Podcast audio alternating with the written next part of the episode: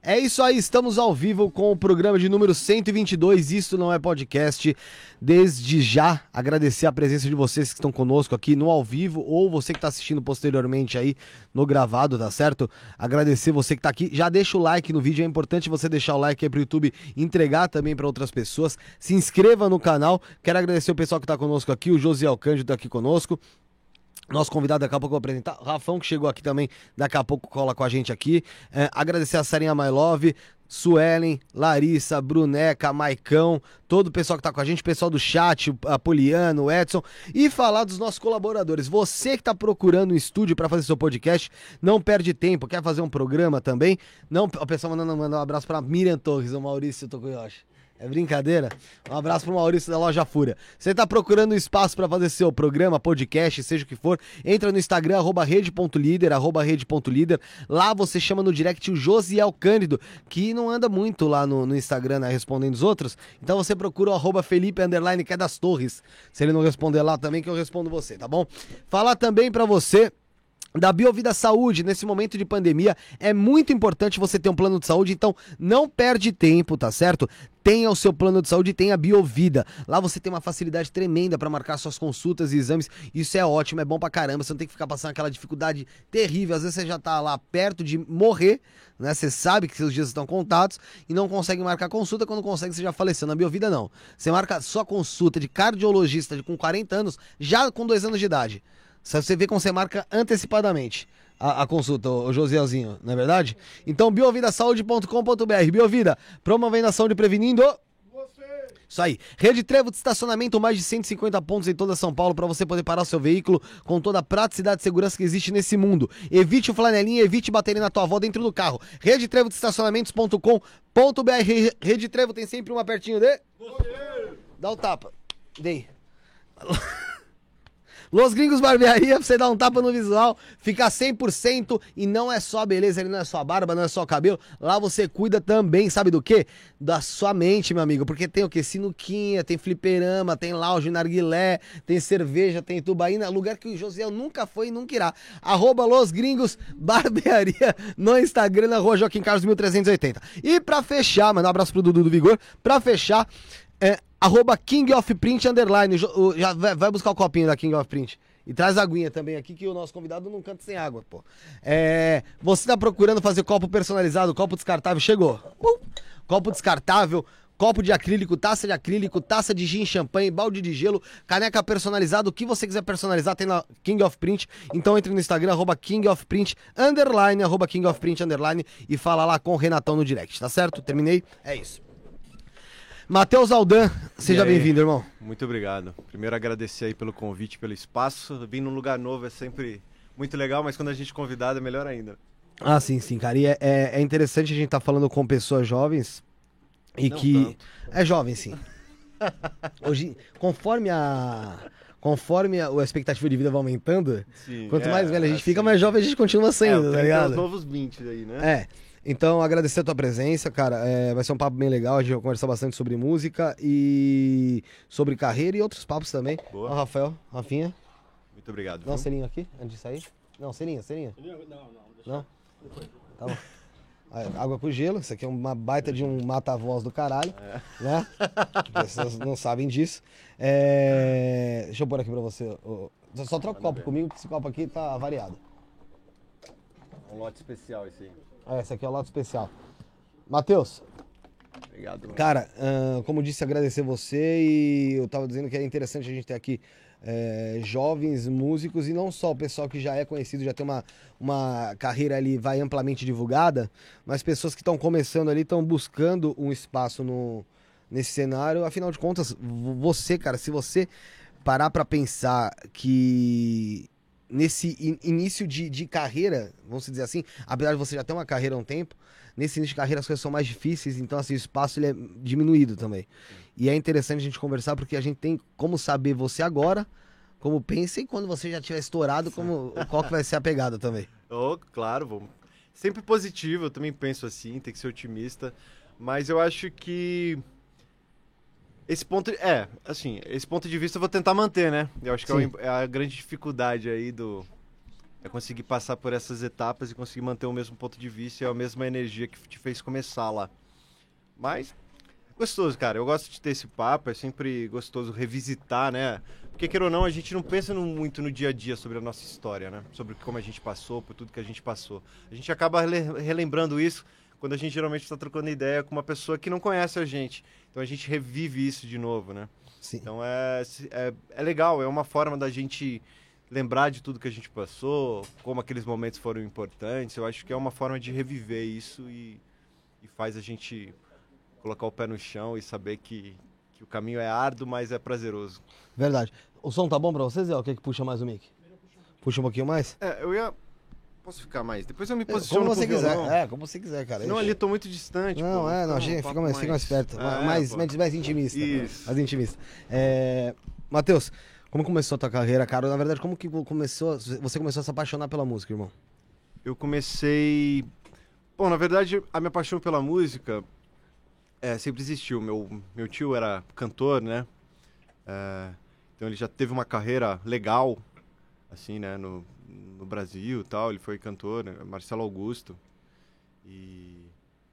É, eu, eu desde pequenininho já cantava tal. Minha mãe também cantava muito, ouvia muita música. Meu pai era fã de, de Beatles também, sabe? Sempre tive uma, pesso- uma pessoa que, que ouvia muita música. E eu tive essa referência, gostava muito de música, mas por incrível que pareça, meu avô tocava violão, mas eu não tinha essa vontade de ser músico quando pequeno. Eu era muito ligado à música, gostava, tal, mas eu não tinha essa coisa. Ah, aí meus amigos começaram a ter banda. Quando a gente tinha uns 13, 14 anos, comecei a ter uns amigos que começaram a ter banda. E por incrível que pareça, eu, eu falei, pô, eu quero ter banda com os caras. Eu comecei a tocar, eu quis comprar minha primeira guitarra, porque eu queria fazer parte da banda dos meus amigos, assim, sabe? Não tinha muito essa pretensão. Mas me surpreendi, foi uma surpresa, assim, porque foi quando eu tive meu primeiro contato com o instrumento que eu vi que a música talvez tivesse um significado a mais na minha vida, sabe assim? Eu comecei a ver que eu gostava realmente daquilo de uma forma diferente, assim. E, e desde que eu comprei minha guitarra, desde que eu tive minha primeira banda, eu não parei de ter. Foi um projeto atrás do outro, toda banda que aparecia pra tocar, eu tocava. Ah, pô, mas a gente só tá sem baixista, aí eu toco. Sabe, tipo, toco outro instrumento. Ah, é um som que eu não gostava tanto. Ah, beleza, sabe? É aquela coisa, né, cara? Quando você é, cria uma identidade com algo, né? Você começa a se apaixonar por algo, qualquer coisa que apareça que você pode exercer alguma coisa parecida com aquilo, pronto. Sim. Você vai lá, você quer fazer, você quer. É, te aproxima um pouco desse sonho, né? Sim. Isso é, e é- e era muito legal, assim. E eu tive, né? A gente sempre tem essa vontade do, do autoral. Acho que todo artista, todo músico surge com essa vontade. Principalmente quem compõe, né? É. E muita gente desiste no caminho, né? Porque realmente é, é um, é uma área difícil, né? E, e a gente geralmente é muito desmotivado durante o caminho. Isso acontece muito no projeto autoral. Então eu tinha esse, essa vontade, mas também tinha muito receio. E conforme a gente vai tentando as coisas, a gente vai recebendo muito, muito não. Às vezes você não, não recebe exatamente a mensagem que você espera da galera. Isso às vezes é, é frustrante, né, para algumas pessoas. Então eu fui um tempo até eu me sentir à vontade em poder mostrar minhas músicas, em poder me sentir à vontade com as minhas composições. Eu comecei a compor, que eu falei, né? Comecei a tocar com 14. Com 16, 17, eu já comecei a fazer algumas músicas. Eu já curtia compor. Só que, puta, até eu mostrar pra alguém, foram anos e anos de, de amadurecimento pessoal mesmo, de, de divulgar essas músicas, sabe? Não era uma coisa que. É que você não geralmente você não valoriza o que você faz, né? É, mas eu acho que também tem um receio da, da exposição, né? Eu acho que quando a gente tem uma, uma coisa artística, quando a gente tem um trabalho, seja, ah, eu trabalho com tal coisa, ali é a nossa função profissional, como a gente trabalha. Quando a gente tem uma parte de arte, uma música, ou às vezes uma peça, uma coisa, você, a gente geralmente se expõe muito nisso, né? A gente geralmente coloca o nosso ponto de vista, a gente coloca exatamente das coisas que emocionam a gente, e que se isso é muito é, frágil ou de certa forma não, não toca as pessoas, isso te desmotiva, entendeu? E às vezes e, e entender que a gente também não vira, pô, Shakespeare não, não escreveu, sabe, Hamlet não foi o primeiro texto do, Shakespeare, entendeu? Tipo, Sim, tem que bater, bater, bater. é, né? e a prática. Depois de um tempo você aprende que, tipo, pô, tudo aquelas músicas horríveis que eu fiz quando eu tinha 16 anos, que eram horríveis mesmo. é, Mas eram horríveis por quê? Cara, primeiro porque eu escrevi em inglês. Mesmo Ah, é, que eu não uma- mostrava pra ninguém, É uma bosta, né? mesmo que eu não mostrava pra ninguém, É eu ainda escrevi em português, ainda era um receio enorme. Eu acho exatamente por causa dessa. Mas você já manjava do inglês, assim, pá, pra... Não, não. Tinha vários escrevia em português e tinha jogava no tradutor. Tinha vários erros, é. Tinha vários É, porque- erros. mas isso é, isso é uma coisa cultural, né? Que o pessoal É. empurrava na gente a, a- a música gringa, a gente achava que a música gringa que era o que tinha pra rolar mesmo, Sim, cara. sim. Então é cultural, porra, é- se eu fizer inglês é sucesso absoluto, tá ligado? É- Não, vai estourar mundial, né? Não, agora já era, agora já era. Entendeu? De fato, na língua, na, na- na língua inglesa você tem uma, um, um vasto campo, Sim. mas eh, a gente tem que va- valorizar aqui dentro, mas a gente tem essa cabeça mesmo. É, mas eu acho que também tem um lance da- desse negócio de exposição, sabia? Se você faz um projeto autoral e sua banda canta em inglês, você pode ir ali no barzinho tocar, fazer seu show inteiro e possivelmente a galera não vai pescar. Meia pessoa talvez entenda. Exato, mas se você tá cantando em português e você tem às vezes um, um refrãozão que você se expõe, sabe assim? Você se abre ali. Exato, o que nem todo mundo se sente à vontade. E eu, e eu como artista, posso dizer, pra mim foi um processo lento, velho. Foi lento mesmo. Eu demorei pra realmente poder chegar, por exemplo, chegar aqui, tocar minha música pra vocês, assim. Cara, pra mim, hoje em dia é uma coisa que eu faço comum tal. Mas foi um processo suado pra eu chegar nesse ponto. Mas você Não acha que era foi um processo como artista ou você acha que foi um processo mais como pessoa, emocional, como pessoa, psicológico? minha e tal? timidez mesmo. Eu sou ainda me, ainda me considero tímido. Lógico que nem se compara com o que eu já fui. Mas eu tinha esse essa trava comigo, sabe? Eu me sentir à vontade de sentar aqui e trocar ideia sem saber do que a gente vai trocar ideia. E aí você fala assim: "Ah, toca aquela lá", eu pegar o violão e tocar, sabe assim? Porra, isso por um período da minha vida não passava na minha cabeça que eu me sentia à vontade em fazer isso, sabe? Sei. Deixa eu te fazer uma pergunta bem puxando um pouco pro assunto aqui. Claro. E assim me responde, é, assim, é uma pergunta bem bosta. Não tem nada a ver com. Ah, mas Você falou que teu, teu tio é Marcelo Augusto. é. Ele teve um caso com o Gugu? Cara, não. Não sei dizer, cara. Não sei dizer, não tenho esses. Mas já ouviu falar desse, desses bafafá por aí? Já, várias vezes. Já- já várias perguntou pra vezes. Não. Não teve coragem? Ah, cara, não é nem ter coragem, é tipo. é, eu conheci o Gugu. Conheceu? Eles eram. ele- a gente era. Ele, o Gugu já foi. dava presente, alguma- algumas coisas assim, aconteceu. Barraca do já. Gugu, cara. É, não, tipo, não era só pra mim, não era que eu era especial, mas Sim. ele tinha filhos de amigos, tal, sobrinhos, tal, ele mandava presentes, assim, na época que tinha... Lembra que o Gugu tinha vários brinquedos? Sim, sim, sim. Então, ele enviava algumas coisas. Então, eu tenho uma foto com o Gugu pequeno, mas ele... Mas, tipo, o Gugu conhecia minha mãe, conhecia a boa parte da minha família mesmo, assim, tipo... conhece- não Amigo- íntimo, né? Não intimamente, mas tô falando de, Às de vezes receber, aparecia. ele chamava pros programas, assim, pra gente ir no backstage. Mas o Gugu fazia isso com muita gente, entendeu? Tipo, realmente, assim, não é, não é inventando história. O Gugu tinha isso com os amigos dele, assim, sabe? Tinha isso com a galera em volta. Então, eu não sei dizer se isso é uma divergência de, de- dessa relação, porque ele tinha realmente essa relação, ele enviava as coisas, ele perguntava. Eu lembro que teve umas que ele mandava quando ele fazia música infantil, e teve uma vez, isso era bem pequenininho, minha mãe me contou, nem lembrava. Mas que ele mandou algumas fitas, ele mandava algumas músicas e pedia para as crianças falarem qual gostou mais, sabe assim? Era um tipo de teste que ele fazia com as crianças e tal. com os- é, uma forma de saber. Então ele fazia essas coisas. Era pesquisa de mercado dele. É, uma pesquisa de mercado. Na época, se for ver, é inteligentíssimo. Sim. inteligentíssimo de se fazer isso. E, e era uma coisa que ele fazia. Então é uma coisa que, assim, eu também não acho que devia perguntar, sei lá. É que, assim... É eu- que também pouco te importa, né? Mas assim. Exato. E, tipo, sei lá, também seria estranho se, se meu tio chegasse e perguntasse de algum relacionamento que eu tive, sabe? A gente tem uma boa relação, tipo, adoro meu tio, a gente se dá super bem, entendeu? Mas eu acho que a gente nunca teve essa, Esse papo. É, esse papo, entendeu? Então, tipo. Mas você, de onde e você é acha que... irrelevante mesmo. Mas de onde você mim, acha que surgiu cara, isso? Não é uma curiosidade que eu tenho. Surgiu. Não, eles conta- por eram muito dessa- amigos. muito próximos, proximidade. Muito próximos. Isso, isso eles sempre foram. Isso sempre foram, muito próximos, assim. É, Tipo, o Gugu deu muita força na carreira do meu tio. Então, meu tio era muito. É, muito grato. Sabe? Isso eu sempre senti do meu tio, assim, pelas oportunidades que o Gugu deu. é, na época lá, né? Dos, dos- como é que era o nome do programa? Sábado. É, não, era o. Era o- sábado à noite? Como é que era? Era... Esqueci o nome. Viva a Noite? Era esse? Puta, Esse não era do Faustão? Não, eu fiquei, no- eu fiquei na dúvida do Viva a Noite por causa do Bosta mas é. Não, acho que era Viva a Noite. Era? Eu Não acho tenho- que era. Não tenho certeza, fiquei em dúvida agora. Mas enfim, foi um programa que meu tio cantou muito tal, que era do Gugu. Então teve essa parceria também de carreira e tal. E E aí o pessoal criou. é, Boa noite. eu, eu acredito, tipo, isso eu, eu tenho certeza. Eles eram realmente Muito amigos. próximos, é, tiveram essa relação, essa troca de, de dele chamar no programa. Uhum. O meu tio é que assim, meu tio também nunca teve, né? O Gugu sempre teve em alta, né?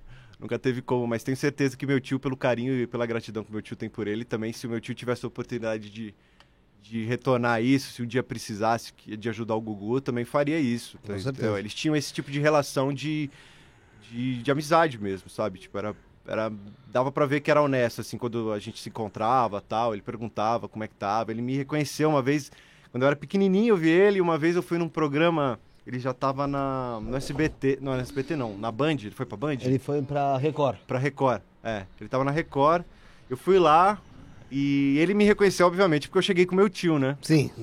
Mas ele falou, "Mate- é o Mateuzinho, sabe assim? Tipo, ele É lembrava realmente, sim. e, tipo, é, eu acho, é, era legal, entendeu? Dava pra ver que não era uma coisa falsa. Mas nesses últimos tempos ainda tinha uma proximidade ou já tinha dado uma. Ah, não, não tinha mais aquela proximidade, não tinha, tipo, ele convidou o meu tio pro programa, meu tio foi, e meu tio me chamou pra ir junto, né, pra eu ver o Gugu e tal, que fazia tempo. E, mas não, não, acho que contato, assim, o Gugu também morava fora, né, É, tinha é. outras coisas. Como que você reagiu à morte dele ali, cara? Ah, cara, foi, tri- tipo, eu não, foi surpresa não era- total, né? Sim, sim, não era, não era íntimo dele, né, pô, Ah, falar que era, você- sim, sim, mas, pô, fiquei triste, principalmente do jeito que foi, né. Acho que quando também, um, pô, um, acidente, assim, uma É, puta existe todo um papo besteira. que não É, foi tanto, não foi é, bem daquela sim. maneira, né? Ah, mas aí também é isso. As teorias aí. É, né? a gente vai pra um lado de especulação Ah, é, que, teoria, teoria. que não sei. Mas, de qualquer forma, acho que é uma morte tão. É, e outra, sim. ele era especial, eu acho, pra boa parte dos brasileiros. Pô, ele fez, Fez parte, parte. da. Da gente crescendo aí, né? Ele tinha uma. Ele foi responsável por muito tempo da nossa. É que a gente imaginava da ali TV, né? o Silvio Santos morrendo já, mas ele ainda não, né, É, porra?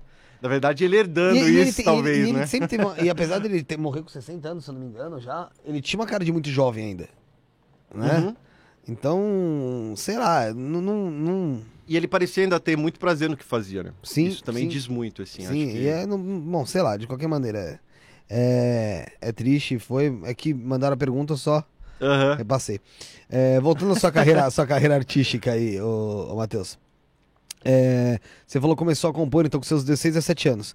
E você compunha em- baseado em quê, cara? Nas suas experiências? Era. Ou na verdade com o que você via que virava e aquilo te tocava e você queria fazer por cima? Como é que era? Eu geralmente pegava algumas músicas que eu gostava. é, Naquela época eu não mandava- manjava muito bem de inglês, mas eu pegava, tinha as músicas traduzidas já, né, pra você encontrar. E eu gostava de algumas temáticas e eu tentava pegar variantes dessa temática, entendeu? Como se eu pegasse a mesma temática daquela música e tentava compor uma coisa semelhante em questão de letra, não questão não uma paródia, entende? Alguma coisa do tipo. Eu comecei a fazer assim, foi assim que eu comecei a compor, eu- as músicas que eu gostava e comecei a fazer.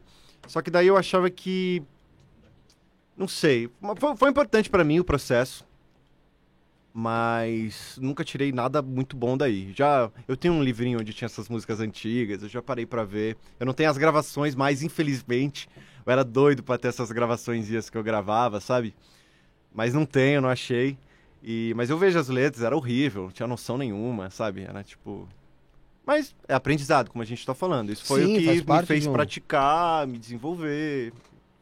Sim, faz parte. E, e assim, é um. Se você parar pra pensar, é, é um processo que rea- re- realmente todos passam.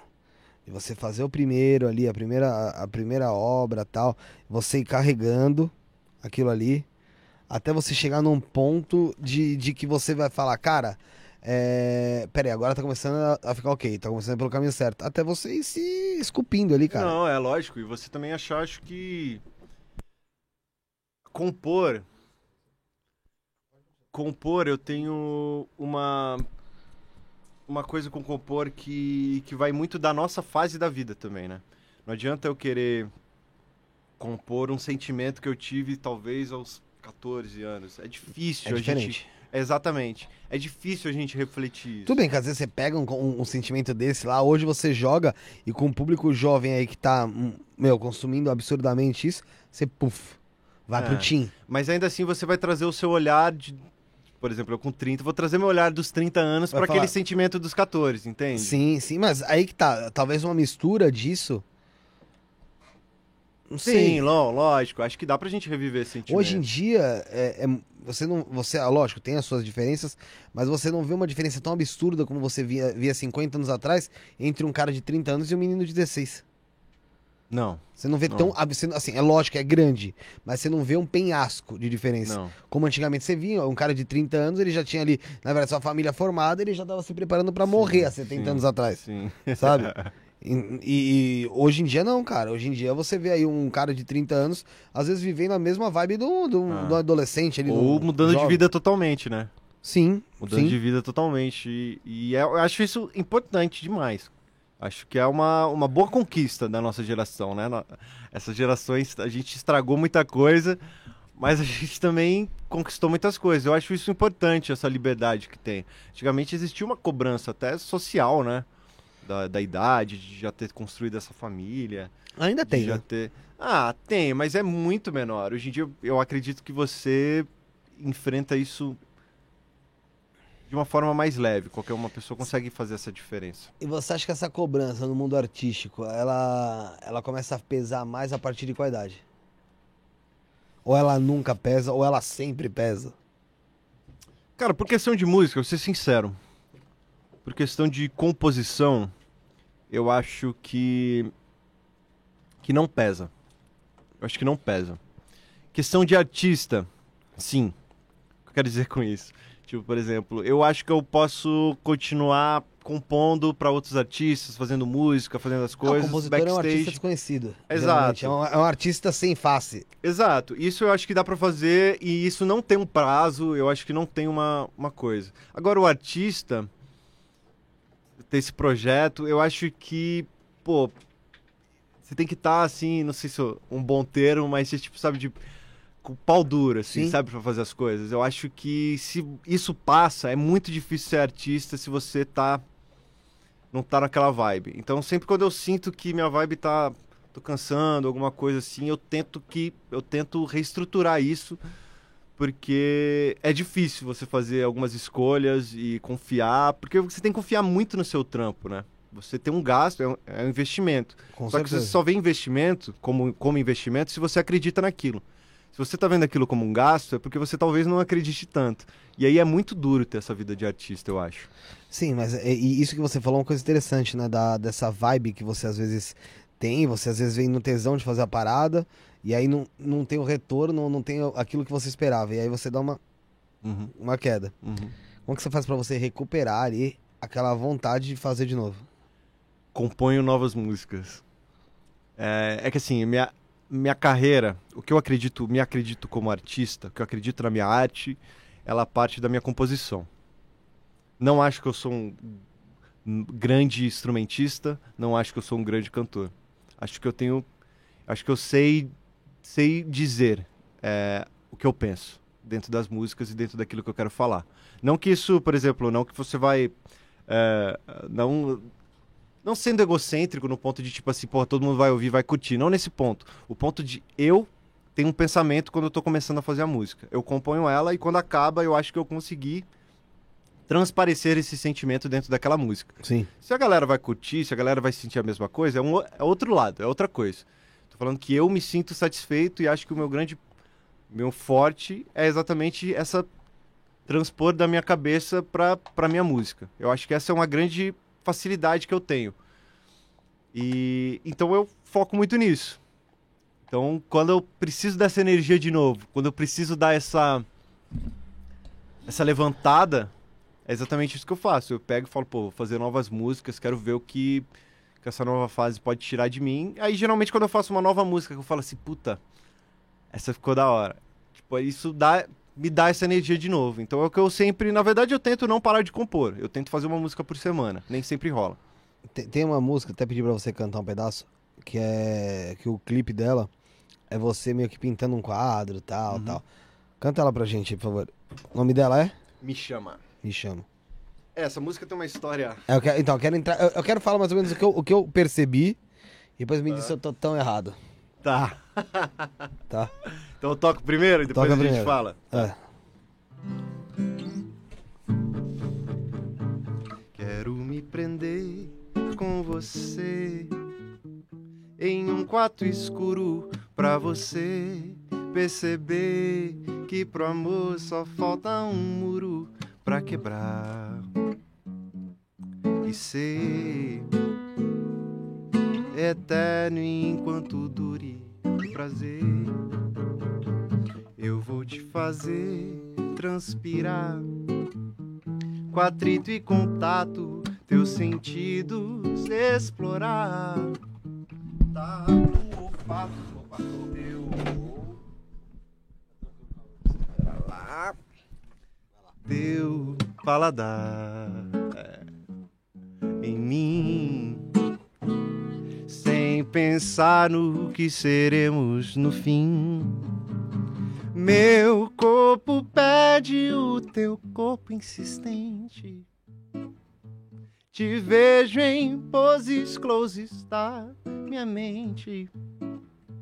Quando quiser viver um amor indecente, me chama.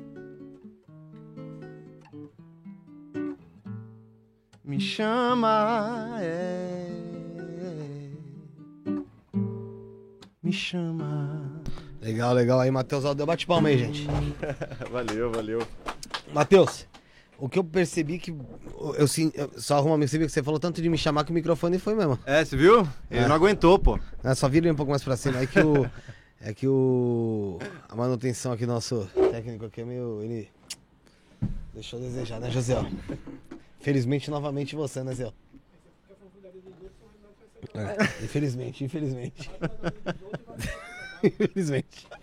O, o, que eu, o, que eu, o que eu percebi aqui, assim, assistindo, mas ouvindo, Tá. eu percebi um pouco de algo parecido com o Lulu Santos. Tá. Não sei se eu tô, se eu tô tão errado. E o clipe, ele, ele emanava algo sexual, Ah, tá ligado? É...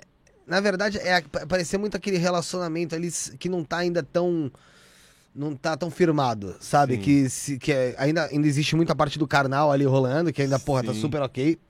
Mas é, quer que alguma coisa mais aconteça. Mas o carnal ainda é o que manda. Não, não sei se eu tô errado, mas foi o que eu Sim. percebi um pouco ali. É, sim, eu. Um dos caras que, que eu gosto muito, que, que eu ouvi muito durante. é, eu tava descobrindo novas músicas, foi Marvin Gaye. E o Marvin Gaye, ele é um artista que ele fala muito de amor. Só que ele fala muito de amor de uma forma sensual. Geralmente as músicas do Marvin Gaye tem essa coisa, né? Let's Get It On, aquelas músicas que a galera sempre relaciona com sexo. E tem realmente um ar sensual. Só que são músicas românticas. Ele tá falando sobre amor. E eu achava isso sempre interessante, porque não ficava uma forma boba de falar de amor, sabe assim? Eu acho que às vezes tem algumas canções românticas que às vezes ela. É, ela fica meio bobo, algumas coisas. É meio fora O da realidade. É, o sensual ele traz uma maturidade pra isso. Sim. Então, sempre quando eu tento falar de amor, eu tento não ser sexual, né? Mas trazer um pouco disso, porque eu acho que isso amadurece um pouco o som e traz uma coisa mais real pra gente. Porque é impossível você estar apaixonado por alguém sem estar com desejo sexual na pessoa. Isso é, pô, loucura. Isso é filme, é coisa de livro de. Da Não, década não, de filme da Sessão 40, da assim, né? É, entendeu? Isso não existe, Tirando pô. o logo azul. então é, é muito mais real isso. E, e essa música em especial, ela foi. Eu tenho uma outra canção, né? Que eu fiz outras canções que tem essa, esse quesito sensual. Mas essa canção em específico, ela nasceu porque ela tinha que ser mais sexual. Um pouco mais sexual. Por quê? Porque ia rolar um sarau. Eu tava exatamente nesse momento em que eu tava tentando mostrar minhas músicas. Eu tava querendo mostrar. E, apare... e aconteceu um sarau, só que era um sarau erótico. E pra esse sarau você tinha que ter alguma coisa com conteúdo erótico. Uhum. Ou uma, uma cena de teatro, ou uma dança, uma música, tal, tal, não sei o quê. E eu falei assim, porra, mano, mas as minhas músicas elas são, são sensuais, mas são meio românticas. Preciso de alguma coisa, pô, um pouco sarau mais- erótico, né? Também não posso chegar lá e mandar uma coisinha, sabe assim? Falei, pô, vou ter que fazer uma coisa mais Um funk. é. Ou ir pra esse caminho. Aí eu fui pro. Aí eu fiz esse daí, fiz essa música na, naquela tarde, assim, fiz um- os dois primeiros versos, depois eu fui mudando. E me inscrevi no sarau.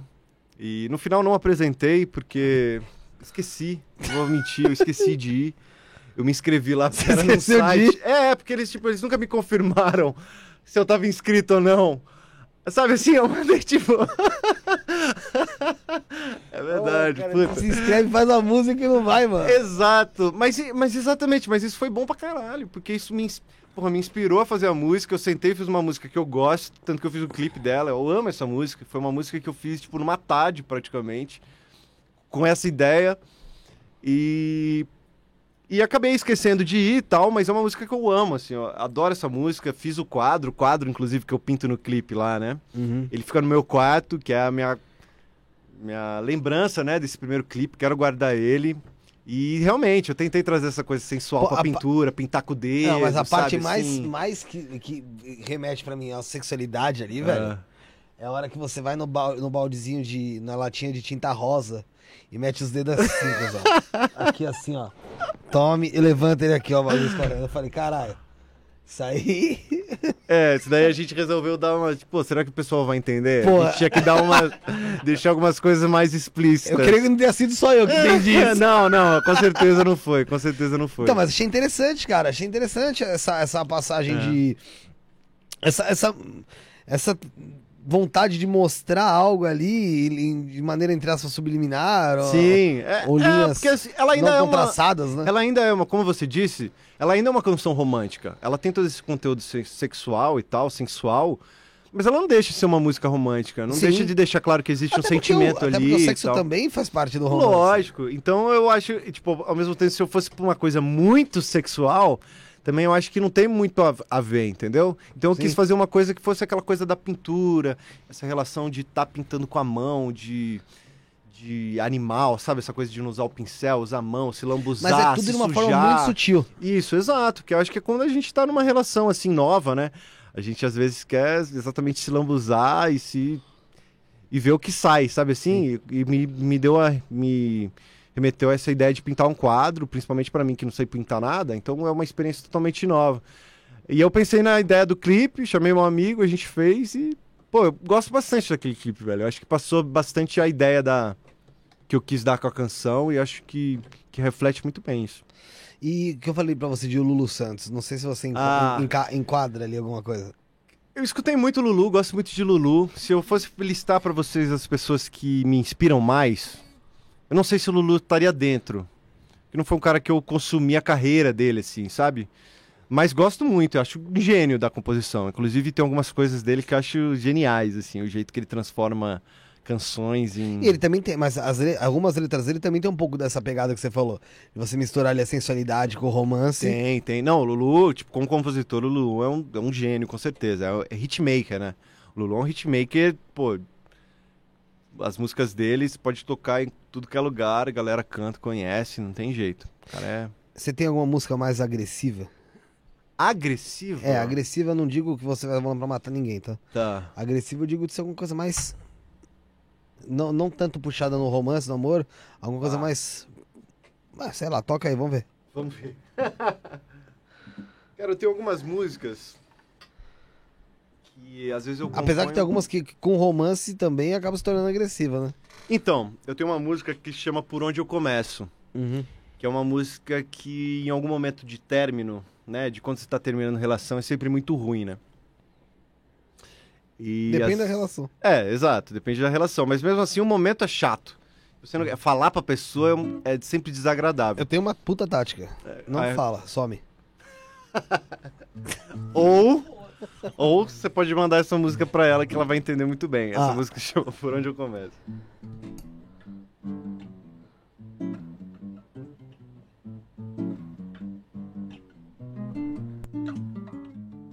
Por onde eu começo é sempre complexo. Cortar a relação onde existe emoção, se fosse só sexo. Eu bem que falei que não era fácil pra mim andar sempre junto, porque em conjunto fico inconfortável. Mas você insistiu, confesso eu cedi. E apesar dos pesares de tantos lugares, estamos aqui. Não posso mentir, com certeza eu gostei Pelo meu coração te peço perdão, mas nunca te amei. É uma música que.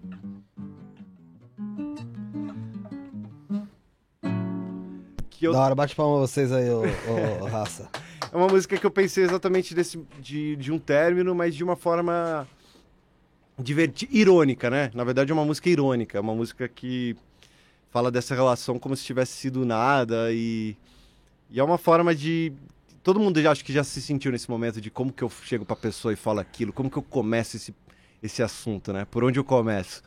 E foi daí que surgiu esse primeiro verso e eu fui desenvolvendo e virou uma já me perguntaram se, pô, você fez essa música pra alguém, né? Alguém, eu falei não, já quando eu pensei na música, eu já tinha passado por essa situação, já tinha vivido, já tinha terminado, já estava em outra relação. Já tinha falado que não amava mesmo? É, exato. E foi depois que a música surgiu. Não, não cantei isso pra ninguém.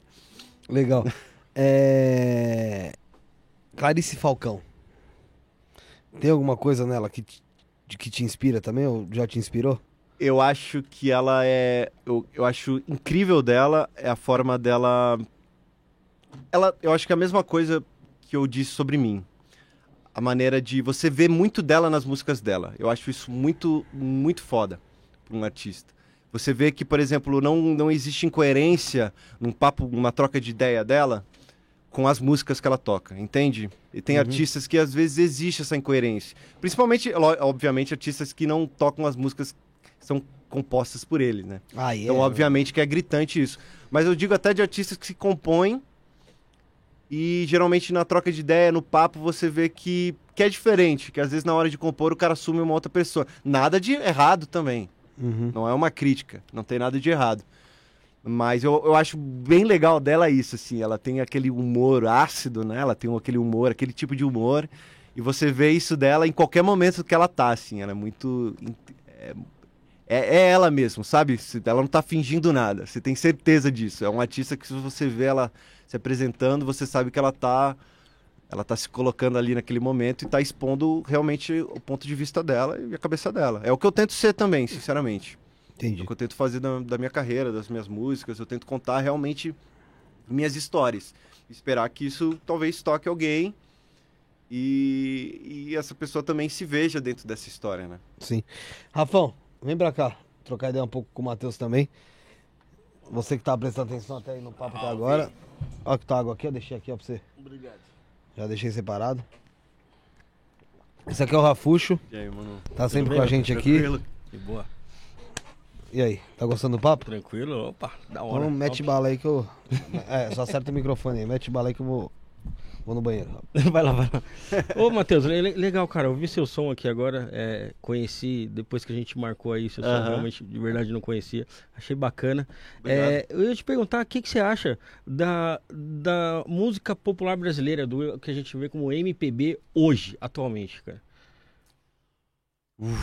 Papo profundo, né? Esse papo é profundo porque assim, eu sou muito. é, sou muito fã da, da MPB, né? A época do Sim. Tropicália. Gilberto Gil, pra mim, é o maior de todos, meu maior ídolo, não tem jeito. Gil. Então a gente vem. Eu acho que tem muita cobrança em cima desse cenário, porque a gente veio de monstros também, né? É. Infelizmente. Referência, Exato. Tá né, lá em sarrafo cima Tá lá em cima. reconhecidos mundialmente, né? Como o Gil, tem, tem Grammy, o Milton Nascimento também é reconhecido lá fora musicalmente. Então a gente tem caras gigantes. Então é normal que dentro do mesmo estilo da nova geração venha uma cobrança gigantesca em cima dessa galera. Eu acho que existe muito bom MPB. Eu acho que boa parte da mídia ainda não, não mostra exatamente esse lado do MPB. Eu acho que a, no- a nova MPB, né, como é chamada hoje, ainda tá numa vibe, tá aquela coisa meio good vibes, assim, sabe? Tá Uhum. numa música bem nessa, nessa pegada. Eu acho que ela ainda vai, vai mudar muito, ela vai sofrer mutações, tem muitos artistas mais alternativos, artistas mais é, ácidos, né? Acho que ácido é uma forma de... Porque o MPB sempre teve disso, Sempre né? teve sempre teve falando... protesto, teve, Exato, né? exato. Nunca foi uma coisa só bossa nova, né? O MPB não é uma bossa nova. O MPB ele é mais complexo que isso. E então eu acho que tem bons, bons artistas fazendo som, tem muita gente boa que vai nascer ainda, tem muita gente boa que já está acontecendo, que está rolando. É um cenário bem legal, assim, que a galera tem. É, eu vejo, né, pelo meio dos músicos, assim, é um Uhum. cenário que a galera respeita muito, gosta muito. Só que eu acho que realmente na mídia ainda não chegou. Essa galera ainda não chegou. Eu acho que com o tempo vai abrindo espaço, inevitável. Eu acho que gente boa é, sempre vai ter espaço, assim, espero, né? E eu acho que vai ser conquistado. Mas eu acho que essa cobrança vem exatamente por causa disso. Eu acho que não adianta ter essa cobrança e também a gente ficar comparando, sabe? Sim. Eu mesmo como compositor, é, eu componho em inglês, né? Eu tava contando que eu tô compondo as primeiras músicas em inglês. Por quê? Porque quando eu, eu já gostava de MPB, já gostava de Lenine, já gostava de Gilberto Gil, já gostava do Caetano, já gostava desses caras. E, pô, vocês querer escrever, falar que você é compositor no mesmo país que esses caras, Esses caras aí. É. é complicado.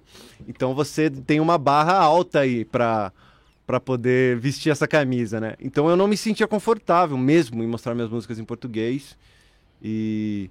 Mas daí depois de um tempo foi que eu fui entendendo, né? Que, que pô, o Gil, impecável, não tem o que falar, carreira incrível. Mas ele já falou muita coisa, eu também tenho Sim. o que falar, É, entendeu? claro. Então é isso. Eu acho que a gente entender que, que nosso papo não é menos. Ou até pela simplicidade desses caras. É, são só momentos diferentes do mundo, né? São Exato, diferentes. e Vai surgir exato. coisa diferente de lá, Exato. né? E cada um tem a sua mudou. trajetória, cada um vai contar uma história, né? Não tem jeito.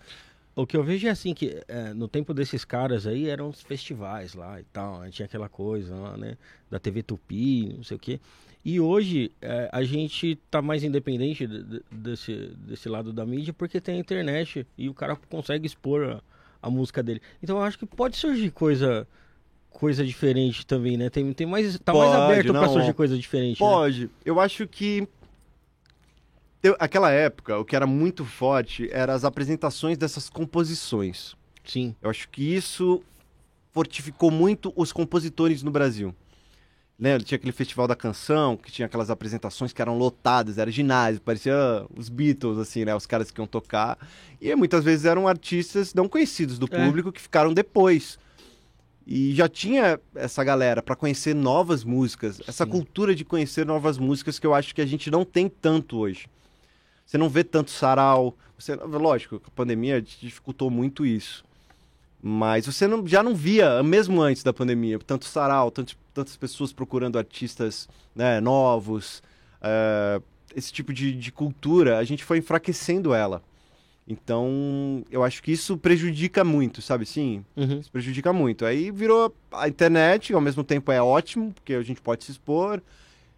Ao mesmo tempo também tá lotado com muita coisa. E hoje É. em dia é, é muito disperso, né? Eu acho É que a muito- internet se tornou uma coisa. demais, né, cara? É, eu sinto, eu esses dias eu tava vendo é, referências pra videoclipe, né? Eu tava gravando o videoclipe dessa da música que eu vou falar com vocês daqui a pouco, do Quero Viver de Novo. Eu tava procurando referências de vídeos, procurando essas coisas. E, cara, antigamente no YouTube, você pesquisava alguma coisa, ah, queria ver um vídeo de tal coisa, você pesquisava, era fácil achar as coisas. Hoje em dia é totalmente poluído, né? Parece muita coisa, né? E um monte de coisa que você não quer, é tipo, O filtro, o filtro é muito simples ali, sei é, lá. né? tipo, hoje em dia tá mais difícil dele entender exatamente o que você quer. Assim, apesar do algoritmo estar sempre avançando e ele pegando cada vez mais dados seu, as coisas estão mais poluídas. Então eu acho que, que eventualmente vai existir uma. Uma galera vai começar a procurar em coisas diferentes. Começar. Aí vão se criando primeiros sites alternativos que vai ter uma busca mais diferenciada, vai criar não sei o quê. Eu acho que vai. é- É uma cultura, é um ciclo. Eu acho que a gente se afastou daquele ciclo. Mas Outra coisa- naturalmente vai acontecer. Outra coisa que eu vejo que mudou bastante é que antes tinham os, os discos, né? E hoje não tem mais, né, cara? E assim, a gente via que o, o disco era como se fosse a pintura de um momento ali, do, do- da banda ou do cantor e tal. E hoje o cara solta duas músicas ali, duas ali. O Sim. que, que você acha que muda esse lance aí, cara? Eu acho que tem dois pontos. Até porque são duas coisas que eu pretendo fazer com a minha carreira. Exatamente pensando por esses dois pontos. Eu acho que o single, ele tem uma coisa positiva. Porque você consegue divulgar mais fácil. E hoje em dia você precisa disso, porque, sinceramente, É, imagina você fazer uma pessoa sentar para ouvir sua música de 3 minutos hoje em dia é difícil. Imagina a pessoa escutar um álbum de 40 minutos ou 50 minutos. É, é impossível. Então a gente tem que trabalhar com o que a gente tem. então o single é comercialmente, não tem o que falar. Tem que ser ele. Você tem que aprender a trabalhar com single e tem que aprender a fazer as coisas. Mas ao mesmo tempo, existe o público que quer saber um pouco mais. Tem um público que quer ouvir um artista, mas não quer ouvir aquela uma música, porque aquela uma música não mostra nada, quer ouvir um projeto conciso. Então eu acho que os dois são importantes. Eu, se eu fosse artista, eu como artista, não vou abrir mão de lançar projetos fechados. EP, seja de sete músicas, cinco, um álbum completo de 10, 12.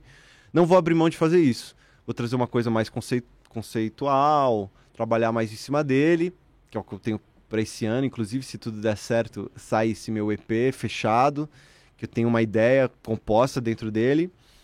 Mas até lá vou trabalhando com single, porque é uma forma de mostrar também o que não é ruim. Porque antigamente você também tinha aquele negócio de, por exemplo, pô, vamos lançar um CD com essa cara. Então você excluía muitas músicas. Porque você tinha que trazer aquelas músicas que tem aquela cara. E às vezes depois, quando você ia lançar um outro projeto, aquela música já não fazia tanto sentido, já não cabia tanto no, na banda, no artista. Então eu acho que o single ele também possibilita esse negócio de você não precisa descartar mais música, entendeu? Pô, essa música não conversa com nenhuma minha. Beleza, mas e daí? É, é. single, vou lançar ela sozinha. Então, como eu sou um cara que eu componho músicas muito aleatórias, eu confesso que eu faço isso, eu faço às vezes faço uma uhum. música com uma pegada meio rock, depois eu faço quase um axé. Eu faço isso. Então, para mim, é legal, porque eu posso. Eu não preciso deixar nenhuma música minha na gaveta. Eu posso chegar e falar, ah, essa música não tem nada a ver com o resto, mas é isso aí, ó, escuta aí. Sabe? Tipo, eu tô me desprendendo disso, assim. Eu acho que é. Que eu. Eu tinha receio de mostrar minhas músicas, uhum. né? Como eu disse, e, e, quando eu fui lançar minhas primeiras, eu fiquei com esse, com esse medo. Hoje em dia eu falei, ah, quer saber? Não vou deixar nada na gaveta, não. Tudo que eu tenho eu vou gravar vou e lançar. E tudo... É, ué, a gente não tem nada a perder. E, e também, às vezes, vai saber. As pessoas, às vezes, pô, aquele meu som que eu. As músicas que são mais parecidas, ela não gosta. Mas aquela música minha que não tem nada a ver com o resto, ela gosta. É. Pra mim tá bom, tá legal. Não, é legal, né? É, ué. O importante é ser ouvido ali, né? Sim, exatamente. O importante é fazer minhas composições ganharem vida. É tão gostoso como artista.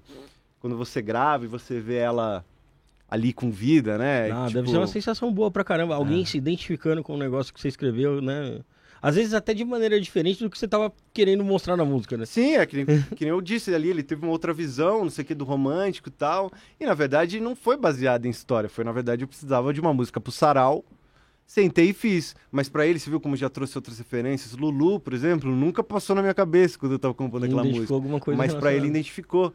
E isso é muito legal, assim, eu acho que isso faz parte da, da, da, nossa construção, né, como, como artista, de, de pegar todas as nossas influências, colocar no caldeirão, às vezes você nem sabe do que tirou, o que, que te fez chegar ali, mas chegou.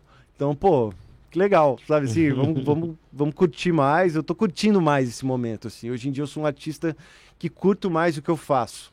Não tenho aqueles meus receios, sabe? Eu acho uhum. que os nossos medos e receios às vezes deixam a gente, mesmo quando a gente está num momento legal da nossa carreira, a gente está com tanto receio que a gente acaba não aproveitando, não curtindo. Então eu tô nesse momento que eu tô curtindo o que eu faço. Isso já é gostoso, já é o necessário para mim, sabe? Legal. O, é, o Matheus, é o seguinte, a gente vê muito os feats agora, né? Você faria algum feat? Você tem com alguém que você, que você acha legal, que combinaria com o seu, Ah, se eu for falar quem gostaria de fazer feat, eu vou falar os meus ídolos aí, né? Porque é um sonho, com certeza. Mas eu tenho muita vontade de fazer um feat com, com uma voz feminina. É uma, um feat, uma coisa que eu tenho vontade. Tem inclusive uma é música bacana. que eu já penso em fazer. É, fiz com uma amiga minha, na verdade, mas daí sou eu participando da música dela, né? E que ficou bem bonita a música, a Natália. E, e logo vai sair, depois divulgo certinho, me acompanha nas redes sociais que vocês vão ver. E eu quero fazer, eu tenho muita vontade de fazer músicas assim, contar histórias. Tenho vontade muito de compor para outros artistas, nem que eu não precise participar, sabe assim? Uhum. Eu tenho muita vontade. Tenho feito isso, mas assim, digo de, de ídolos, né? Imagina chegar e poder fazer uma música para alguém né, que eu acompanho a carreira, tal, o cara ter escolhido uma música minha para fazer parte do Poxa, repertório. É, então é uma coisa que eu tenho muita vontade, assim. Mesmo que a pessoa não me chame pra feat, não ligo. não ligo, tá? Pode usar minha música, fica à vontade. E se alguém quiser usar sua música, sei lá, fazer um sertanejo aí, você Pode fazer, não. Eu fiz, eu cheguei a fazer um sertanejo, porque assim, na- no, no mercado da composição, o que paga hoje em dia é o sertanejo, É o né? a gente sabe disso, até quem não, não é do meio sabe que onde rola a grana é no sertanejo. E eu já me aventurei, velho, já tentei compor. É que o problema, eu acho que é a linguagem. Pra gente ter a linguagem, a gente tem que viver aquilo. A gente tem que estar nas festas, entender as festas, entender as referências, acompanhar os artistas, sabe? Ouvir as músicas. Não faz parte do meu dia a dia, assim, nenhuma das culturas do sertanejo. Então, eu acho que eu não tenho muita linguagem, sabe? Lógico, se aparecer um cara, ô, vamos fazer aí, pô, é trampo e é o que eu quero fazer pra viver, vamos, enfia a cabeça e escuta, se precisar, sem preconceito nenhum. Mas assim, hoje em dia não faz parte do meu convívio, então acho que eu também não, não vou conseguir tirar boas canções, sabe? Uhum. Disso. Eu acho que eu não vou ter a linguagem que um artista espera ou precisa para conversar com esse público. Eu não tenho essa linguagem para isso. Mas eu tenho uma música aqui, pô, que eu até tocava aqui, mas eu não vou lembrar, não vou lembrar. Não vou lembrar, não vou lembrar. Não vou nem arriscar que vou errar tudo aqui. Vou falar, nossa, que música horrível. Não, tranquilo.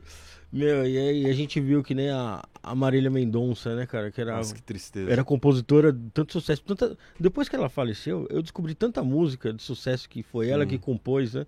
Né, um negócio. É, ela era, ela era monstro demais. Ela era muito, muito forte. Ela, eu arrisco dizer até que, que esse bom que teve o sertanejo depois foi boa parte por causa das canções dela também, né? Porque veio numa crescente, só que a hora que ela apareceu realmente se tornou uma coisa gigantesca, né? E ela, a maioria das composições era dela. Ela era, nossa, referência pra, pra galera. E também era uma pessoa que não parava, né? Você viu que até no. É, apareceu lá depois, que até no avião acharam algumas letras que ela estava é escrevendo verdade, já num e tal. caderninho, É, né, e tal, né? e a produção o tempo inteiro, não para. Mas muitos artistas lá fora também. Lady Gaga tem essa carreira também, né? Lady Gaga ela compunha para outros artistas, até que a galera começou a ver que ela era muito boa para ficar no, no backstage ali, né? E foi se construindo a carreira. Muitos artistas começam assim na composição. É, E, e eu acho que é exatamente por conta disso. Eu acho que a composição exige que a gente se aprofunde um pouco mais. É, por exemplo, se alguém me chamasse pra fazer, ó, eu vou compor as músicas, você canta essa sua carreira tal, você topa. Eu acho que eu não toparia, sinceramente. Mesmo Uhum. assim que fosse um. É que sei lá, né? Você deve ter a necessidade de se identificar com aquilo que você tá cantando. É, é, exatamente. Eu até tocaria. Lógico, não tô falando que eu nunca vou tocar música de outras pessoas, não vou fazer parcerias, não é isso, faria. Só que a gente tem que se identificar. Mesmo que a música é de outra pessoa, você tem que ouvir e falar, putz, faz sentido demais pra mim. Agora, se isso não rola, eu acho que eu não conseguiria dar, tipo, sabe, me envolver com aquilo, assim. Se a música não me toca de alguma forma diferente, que eu me sinta totalmente envolvido com aquilo, eu me, eu me distraio facilmente, sabe? Eu não sinto que, que tá rolando. Por isso que eu sou, sou bem chato com as minhas músicas, assim. Mas pra mim, né? Aquele Uhum. sentimento meu, assim. Eu tenho que estar totalmente satisfeito. Enquanto eu não tô, eu sei que eu não vou. Se eu vim aqui tocar pra você e eu não tô totalmente satisfeito, eu sei que eu não vou passar que eu tô totalmente satisfeito. E se eu não me convenço que a música é boa, eu não vou te convencer. Sabe assim?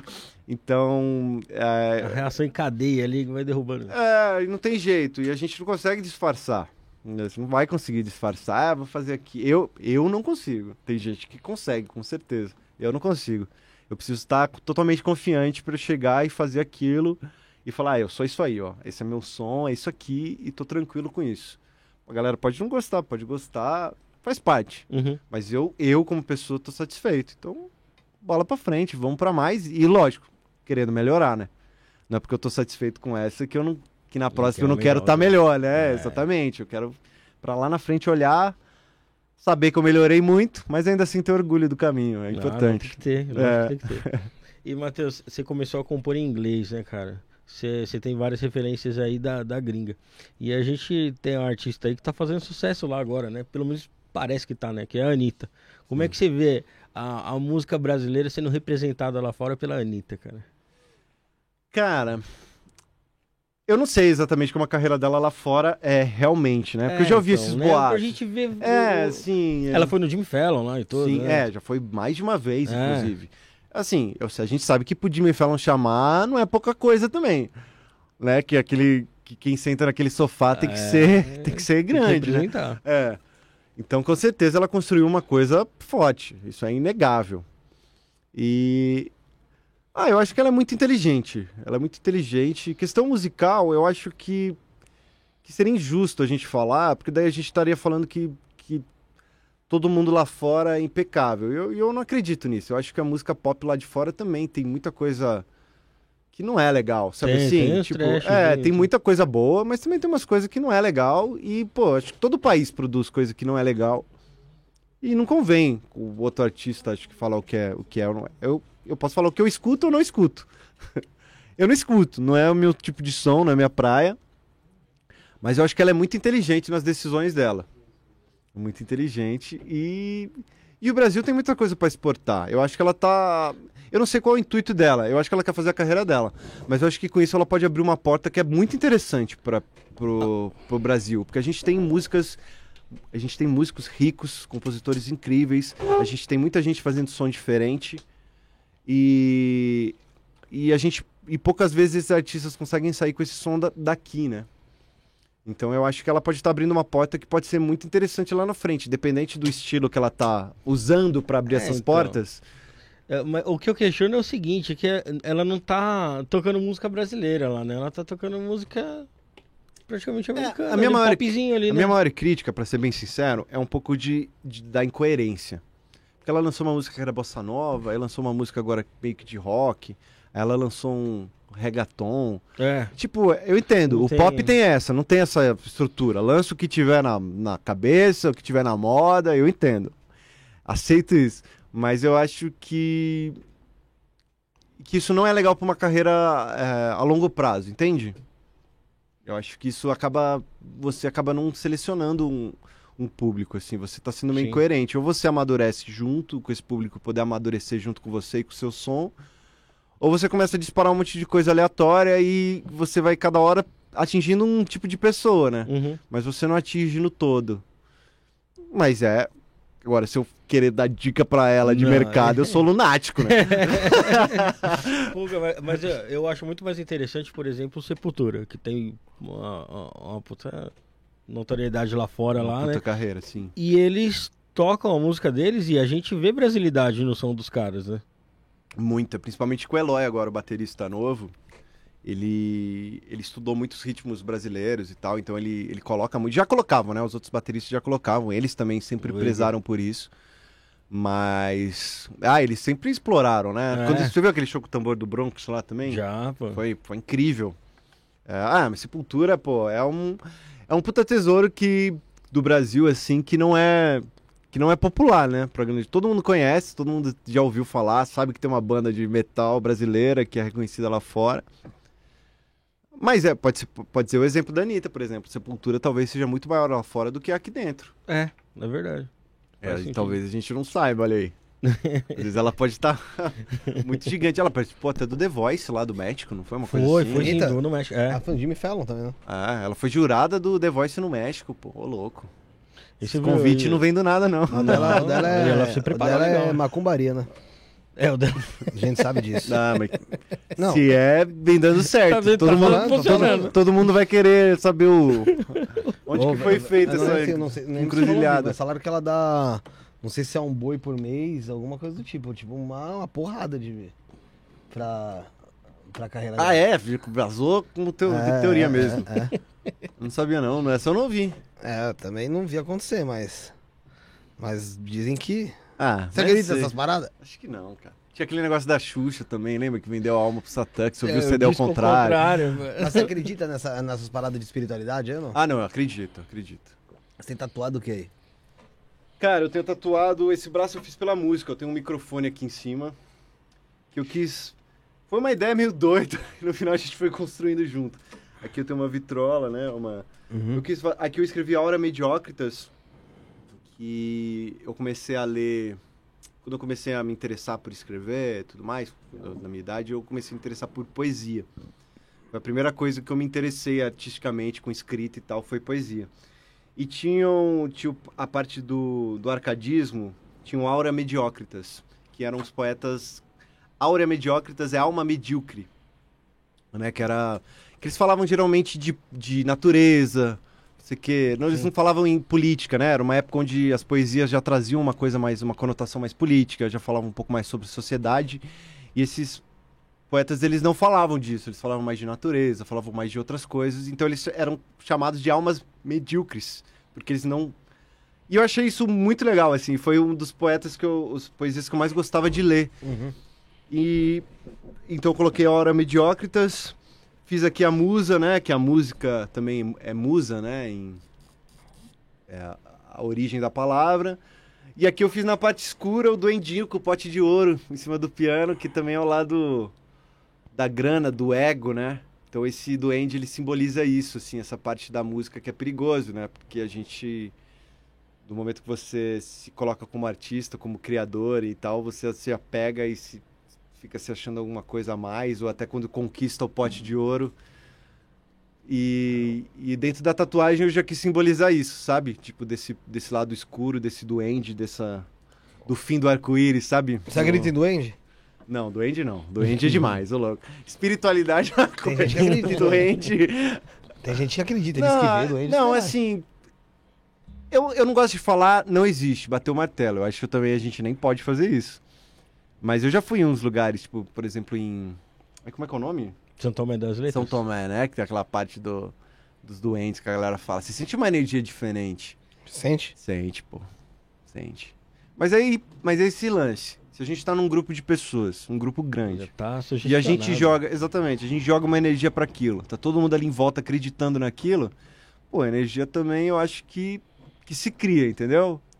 Então, sei lá, fica sempre nesse nesse relativo aí. Aí, é a energia do duende ou é a gente que tá jogando essa energia e tá recebendo, sabe? Eu também acho que duende é um pouco Eu acho que demais, né? também tem muito cogumelo e Não, maconha lá. É, ali tem, ali tem. Tem, tem, tem. Porque ajuda o pessoal a enxergar, mais. É. Um LSD ali, o pessoal já. Uh, vem duende, pônei. Se tinha um só, a galera viu uns 30. É, já vê, já você vê, vê o Josiel correndo lá, Pronto, já. acabou. Já era. Já. Já- Você é doente, duende. É duende, é duende disfarçado. tá com a capinha. Mano, você tá pra lançar uma música, né? Sim. Amanhã? Amanhã, velho. É Amanhã? Amanhã sai na- nas plataformas e semana que vem sai o videoclipe. E tudo pela Marã. Tudo pela Marã. Ah, Como- primeiro eu quero saber como é que foi essa tua aproximação com o pessoal da Marã. tá. E depois a gente vai conversar um pouco mais sobre essa música sua que vai ser lançada. Beleza. Ah, na verdade, a aproximação com a Marã foi, foi simples porque eu já conheci o Rick bem antes da Marã. Né, ele já tem a NDK, a banda. Eu já conhecia eles de Jundiaí também. A gente já tocou junto várias vezes. Não na mesma banda, mas em eventos. Eu numa banda, ele em outra. E eu já conhecia ele. E quando a gente. Quando eu tinha uma banda, né? Até pouco tempo, a banda acabou faz pouco tempo. Ele foi bem no começo da Marã. E ele chegou, ofereceu o trabalho dele. A gente já começou a trabalhar com a banda com ele. E, e, e por incrível que pareça, ele também foi um cara que quando eu cheguei pra ele, ele foi um dos caras que eu contei sobre essa, essa ideia da minha carreira solo. Porque a banda tava, até quando eu cheguei e tive essa conversa com ele, a banda tava com vários projetos, né? E a banda era a minha prioridade, mesmo quando eu falei com ele. E eu cheguei pra ele e falei, ô Rick, pô, tem essas músicas aqui, que você acha? Ele me incentivou muito, assim, ele... Ele é um cara que, pô, a gente tem uma, obviamente, a gente tem um vínculo profissional, a gente tem um vínculo de amizade, mas ele é um cara que ele acredita real no meu som mesmo, assim, sabe? Quando a gente troca essa ideia, eu vejo que é Ele gosta mesmo. que é verdade mesmo, assim, quando ele fala comigo, ele acredita que a gente pode chegar longe com esse som. Agora também tô, tô trabalhando como compositor, fazendo algumas coisas com a Marã, com alguns artistas da Marã, então ele acredita, dá pra ver que ele acredita na minha composição também, entendeu? Então a gente tá com essa troca que é legal, que eu também confio no trabalho dele. Então a gente tem a parte profissional, mas a gente tá com essa parte também de juntando forças e, pô, cre- querendo crescer junto. Eu acho que essa é. Todo mundo precisa de ele alguém, seria né? o quê? Produtor, empresário? É, hoje em dia ele faz a parte de. mais voltado pro marketing. Ele faz a parte mais voltada pro marketing, assim. Aí quando, por exemplo. hum, eu preciso de. Ah, Rick, pô, tô pensando em fazer isso, isso, isso, isso, isso. O que, que você acha? Ele fala, pô, conhece alguém que faz isso, isso, sabe? Então ele traz essa. É, ela, ele facilita alguns processos, ele troca ideia com uma galera, ele fala, pô, vou falar com tal pessoa que eu fiquei sabendo que faz um trabalho.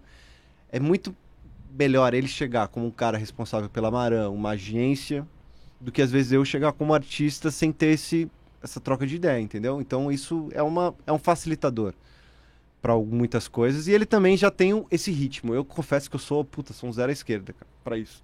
Sou péssimo, sou péssimo. Eu gosto de ficar em casa com meu violão, ir pro show, tocar. Essa parte de marketing eu sou, pô, sou horrível, cara. Minha rede social tinha que ser mais movimentada, tinha que fazer mais vídeo e tal. E eu não, não faço muito bem isso. Não Tô- gosta? Não, Não. gosto, não gosto, não Entendi, gosto. Eu ia é. falar que eu não sou acostumado, Mas mas eu não gosto, mesmo. eu não gosto. Mas Também eu não. estou tentando me acostumar. Porque, porque, assim, É quando você, mas quando Faz você tem uma parte, interação legal, é divertido. Você já com certeza já teve alguma coisa que você postou e a interação com o pessoal foi legal e você curtiu, entendeu? Isso já aconteceu comigo também, algumas músicas, algumas coisas que a galera interage, é divertido. Eu acho que eu só tenho que fazer mais vezes, que daí a gente causa mais interação Cria e fica mais mais divertido. Exato. É que não é, não é fácil hoje em dia você criar, criar público e criar conteúdo na internet, mano. Você, não, é, não é fácil. Não, não é fácil. Uma não é porrada de gente fazendo a mesma fácil. coisa, às vezes da mesma forma, fácil. Sim. sabe? Pra você Destacar ter é um destaque difícil, ali. né? É, é, na- E outra, cara, não é só o destaque, que às vezes você tem um brilho natural, tá ligado? Só que, mano, a gente vive numa era que o algoritmo que manda. É. Ele sobe quem ele quer, e se você, você pode ter o maior brilho do mundo, ele, se, ele- se você não Ele for aparecer pra ninguém, você não vai aparecer, Sim. acabou. Você não vai conseguir mostrar seu brilho pra e ninguém. acabou. E pau no seu cu, tá ligado? Eu, ah, mas foda-se. Isso Sim. aqui, esse cara Isso é, aqui, isso é. esse cara batendo na boca e fazendo barulho é mais engraçado. Vai subir. Você cantou. O pessoal, pessoal clicou mais nesse cara aqui, então é isso aí. É, meio que por aí. A retenção desse cara é, é melhor. É. O pessoal acha mais, mais graça que ele batendo na boca dele. Sim. Tá bom. É isso, é isso. É, eu acho que tem dois lados nisso. Eu acho que tem um lado que, ao mesmo tempo, o pessoal clicou mais naquilo ali. É natural que eles querem coisa que gera movimento, então é natural que a pessoa vai clicar. Mas ao mesmo tempo eu acho que é perigoso, porque é o ponto onde a galera começa a não não dar tanta atenção para algumas coisas e dar atenção para as outras. Por exemplo, a música hoje em dia, a maioria das músicas são feitas por tempo, são 15 segundos do TikTok a música é pensada para esses 15 segundos do TikTok. Então, basicamente, o resto da música é, é construída, algumas músicas, é construída por ser construída, cara. Não é o objetivo. Exato. Não é o objetivo, entendeu? É aqueles 15 segundos. Então, eu acho que isso vai enfraquecendo um pouco. Vídeo também, aquela coisa do clickbait. Lembra que tinha muito que os caras pegavam no YouTube para deixar aquela foto, aquelas fotos? Tipo, um tempo foi perdendo um pouco. A galera foi cansando disso, né? Tinha algumas, algumas, é, alguns métodos Uhum. e tal. E vai poluindo, né? Vai poluindo, vai deixando muito batido, vai Maçante, deixando né? muito. Então eu acho que.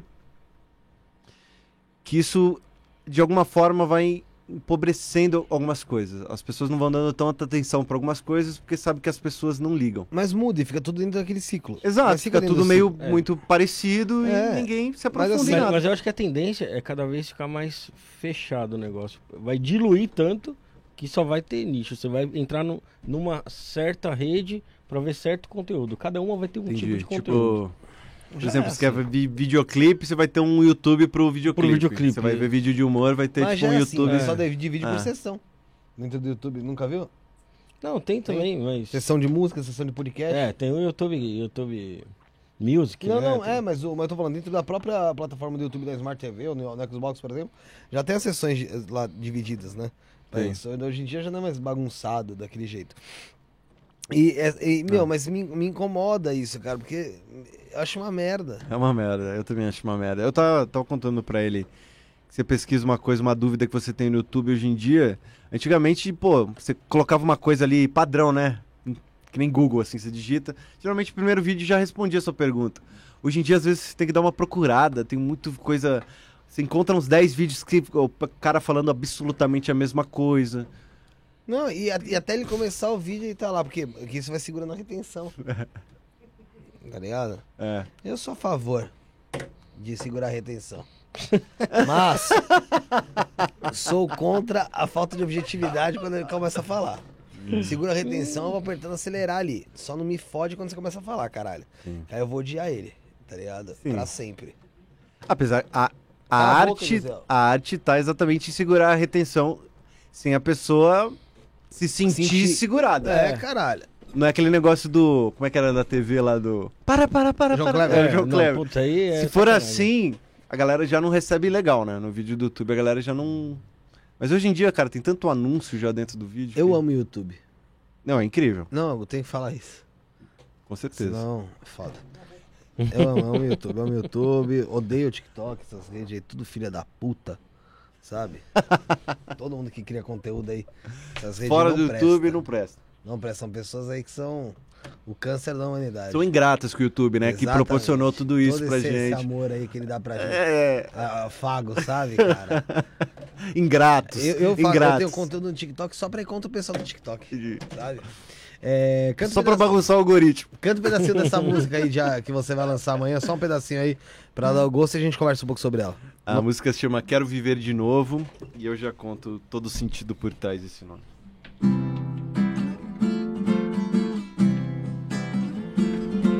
Quero viver de novo e dizer que ainda é pouco e cumprir todas as fases da era. Sonhar não me convém, fugir da vida é ser refém e se iludir, deixar meu corpo de esfera. Teorias do futuro sobre tudo. Sorte é de quem tem milhões de amigos e alguém que mesmo sem atração reverbera.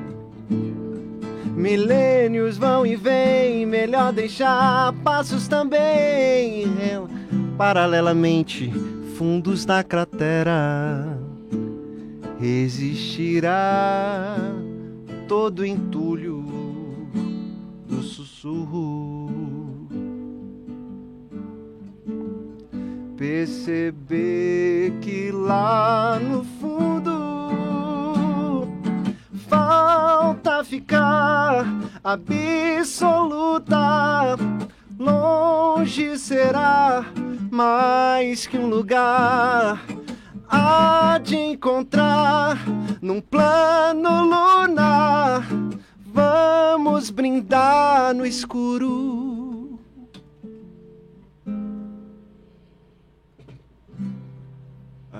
Legal, cara, valeu. Bacana. Valeu, Palmas, José. valeu, Ah, valeu, não. valeu. Ah, não. Ah, não. Muito obrigado. Matheus. Vamos lá, Rafael, o que você entendeu da música? Eu quero fazer uma. Vamos fazer um. Vamos secar ela. De, Cara, de é- cara, é, assim. É, é, bem, bem, É bem, diferente, cara, é? é bem, é bem profunda. É profunda, né? por- mas aí uma coisa ou outra, você lógico que você não vai entender ela completa, que você precisaria talvez ler, ouvir de novo e tal. Mas. Bom, cara, é, eu acho que é um lance. Deixa eu ver. Deixa eu começar, porque É, é, você... começa aí, começa aí. É, que aí, eu te- aí você vai falar em cima do que eu falei. É isso aí. Pra esperar você começar. Vai lá no cu dele, viu? Não sei, pô, é o que eu falei, é, percepção ali de uma pessoa que tá tentando uma segunda fase na vida dela, não sei, é, fala até em relação a ela teorizar o futuro tal, ou seja, é, imaginar o que vem pela frente, trabalhar em cima daquelas ideias, na verdade, sem ter certeza de nada. é, sei lá, eu entendi de cara um pouco desse pedaço. Eu, eu sei se- entendi que é uma pessoa que tá com medo de alguma mudança. E aí? Hum. Os dois estão errados? Pode Ah, falar, pode falar, pode falar. Eu acho que você tá um pouco mais próximo. Porque, na verdade, a música, ela surgiu de um, de um momento, primeiro, estruturalmente falando de música. Eu sou um cara que eu componho minhas músicas muito em cadências menores, né? Músicas menores e tal. E eu sentia falta dessa música solar, né? Aquela música com... Aí eu começo, tanto que essa música é um dó maior, né? Aquele dó, o primeiro dó que todo mundo na escolinha de violão aprende. E eu quis fazer uma música, eu falei, não, eu quero fazer uma música com esse dó. Então eu já comecei com essa estrutura, né? Então ela me deu essa essa energia assim. Eu quero viver de novo, é no sentido de eu quero, tipo, por exemplo, eu quero viver minha vida de novo, não para corrigir os erros, mas para poder experienciar tudo isso de novo. Porque Legal. é tão mágico a vida e é tão mágico essa nossa, né? Às vezes a gente não se dá conta de como viver já é incrível. Quando a gente tá tendo uma chance de ter a vida, de poder. Até uma decepção amorosa. Deixa. a decepção amorosa não traz a, a- a energia de estar vivo, né? Você sente aquilo do fundo, assim, é Faz profundo, é intenso. né? É, exato. Quando a gente tem esse sentimento intenso, às vezes quando a gente tá fazendo um monte da coisa da vida dessa correria, a gente não se dá conta, porque a gente vive coisas rasas, assim. É um pouco disso que eu entendi, tirando essa parte que você falou do cara talvez querer é, viver sem corrigir nada, é, mas você falando, é, dá pra, dá pra é, rechear um pouco mais Aham. né, a questão da música. É, a parte que fala de teorizar o, o futuro, né? É. Eu achei interessante porque isso é realmente é, é como se você não lembrasse, vai, se você quer viver de novo, você não lembra de como foi, mas você passa, quer passar por tudo aquilo de novo, Sim. tipo, de você não saber o que vai rolar e mesmo assim ficar ter um anseio pelo, pelo dia de amanhã e como é que vai ser. Ah, e, e acho que tem esse lance de, pô, a gente só chegou aqui, eu só sou eu aqui, você só é você aqui. A gente só tá aqui porque a gente viveu tudo que a gente viveu, as coisas ruins e as coisas boas. E, e eu tenho orgulho de que eu sou hoje, independente das burradas que eu fiz. Podia talvez estar numa condição financeira melhor, ter coisas melhores que eu podia ter conquistado, podia. Mas eu sou orgulhoso com a pessoa que eu sou hoje. Então, se eu pudesse viver de novo, viveria com muito prazer, sabe? Experienciaria, experienciaria, isso. Ixi, me perdi agora. É isso mesmo. É isso, né? Isso de novo, sem problemas. Eu acho que esse dom da vida, inclusive é uma música que é, é uma inspiração, né?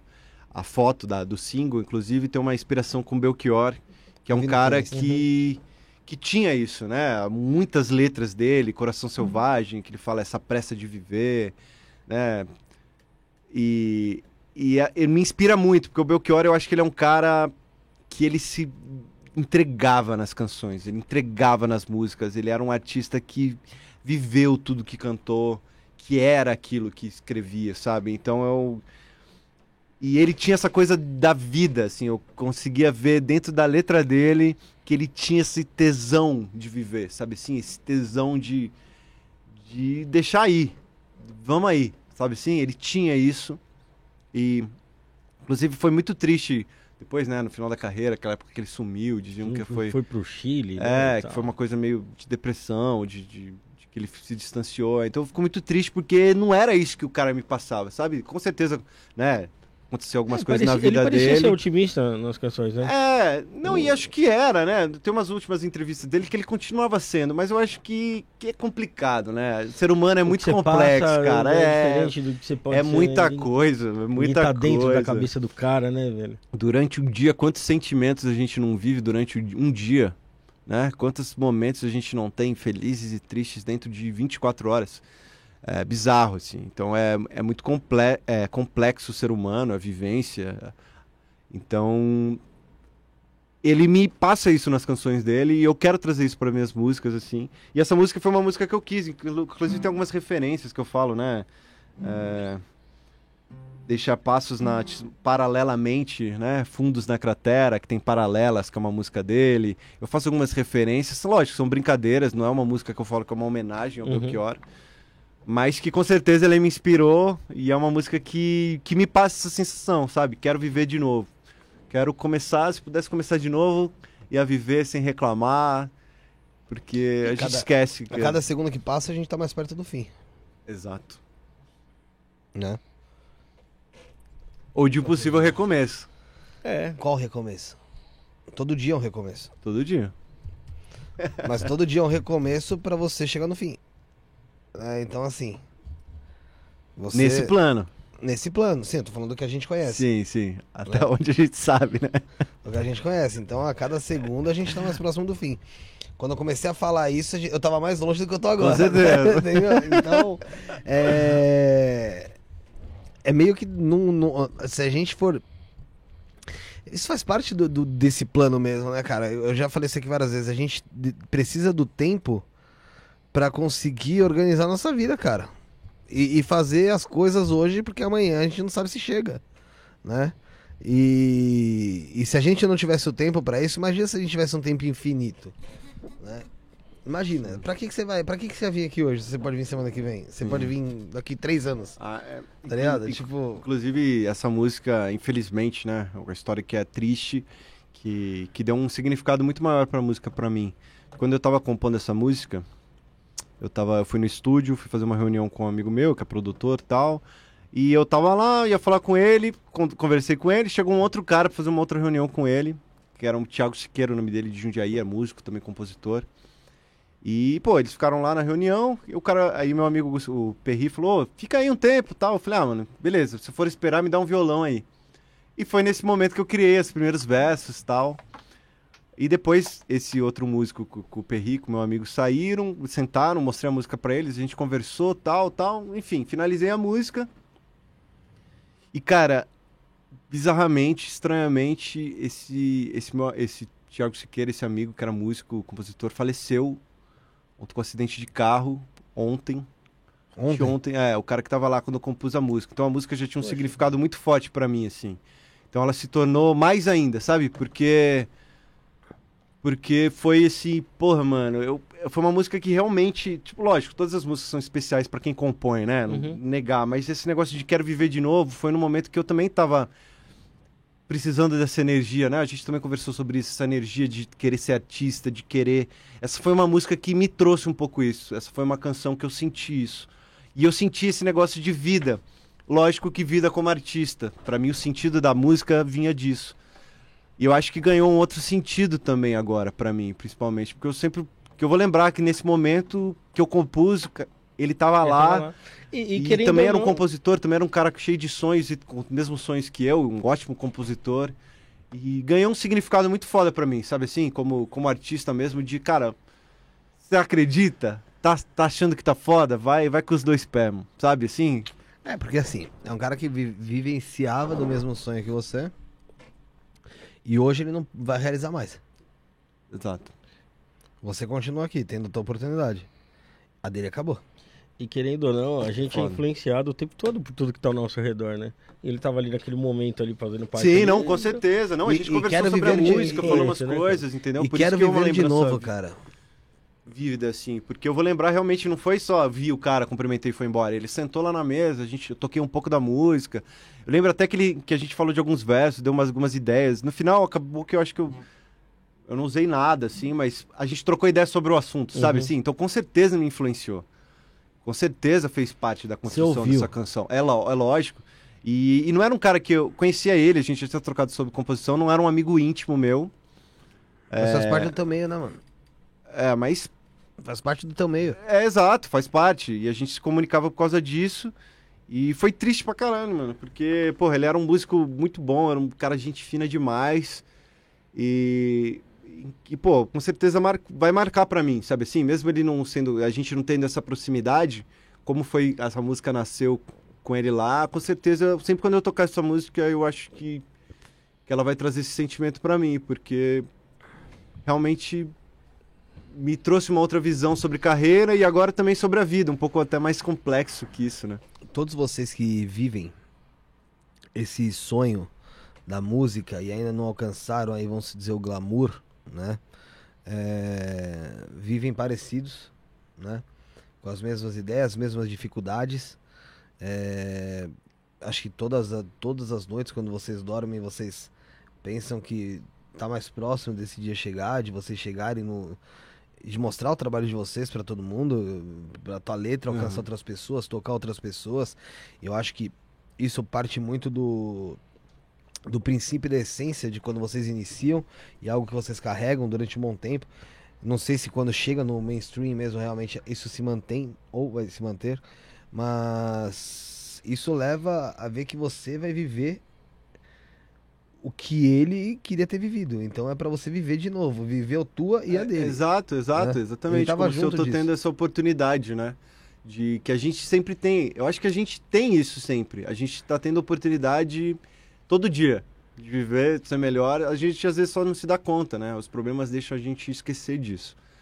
Então essa música foi uma forma de lembrar e dar essa energia e que agora se tornou algo muito maior, né? Uma simbologia muito maior de, de ser grato por isso e.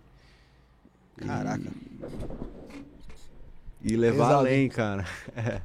Pesado. É, não, teve um significado, foi, foi forte. Quando eu fiquei sabendo, assim, achei até estranho, porque, se eu não me engano, ele era, acho que dois anos mais velho que eu, sabe assim? Novo, Novo. pô. É, Cara, É. Bom, É trocar de assunto aí que a gente já É. cagou na vibe do bagulho. Cagou na vibe do bagulho. Toca mais uma música aí pra gente aí, ô, ô, ô Matheus. Pra gente tentar dar uma mudada aí. Puxa, puxa outro. Puxa outra vibe Tá, aí que. vamos lá, vamos lá. Eu fiz uma. A primeira canção que eu fiz sozinho.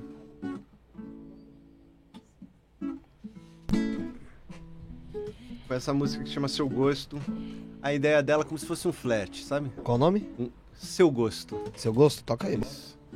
Como você chega pra menina num fletezinho. E canta.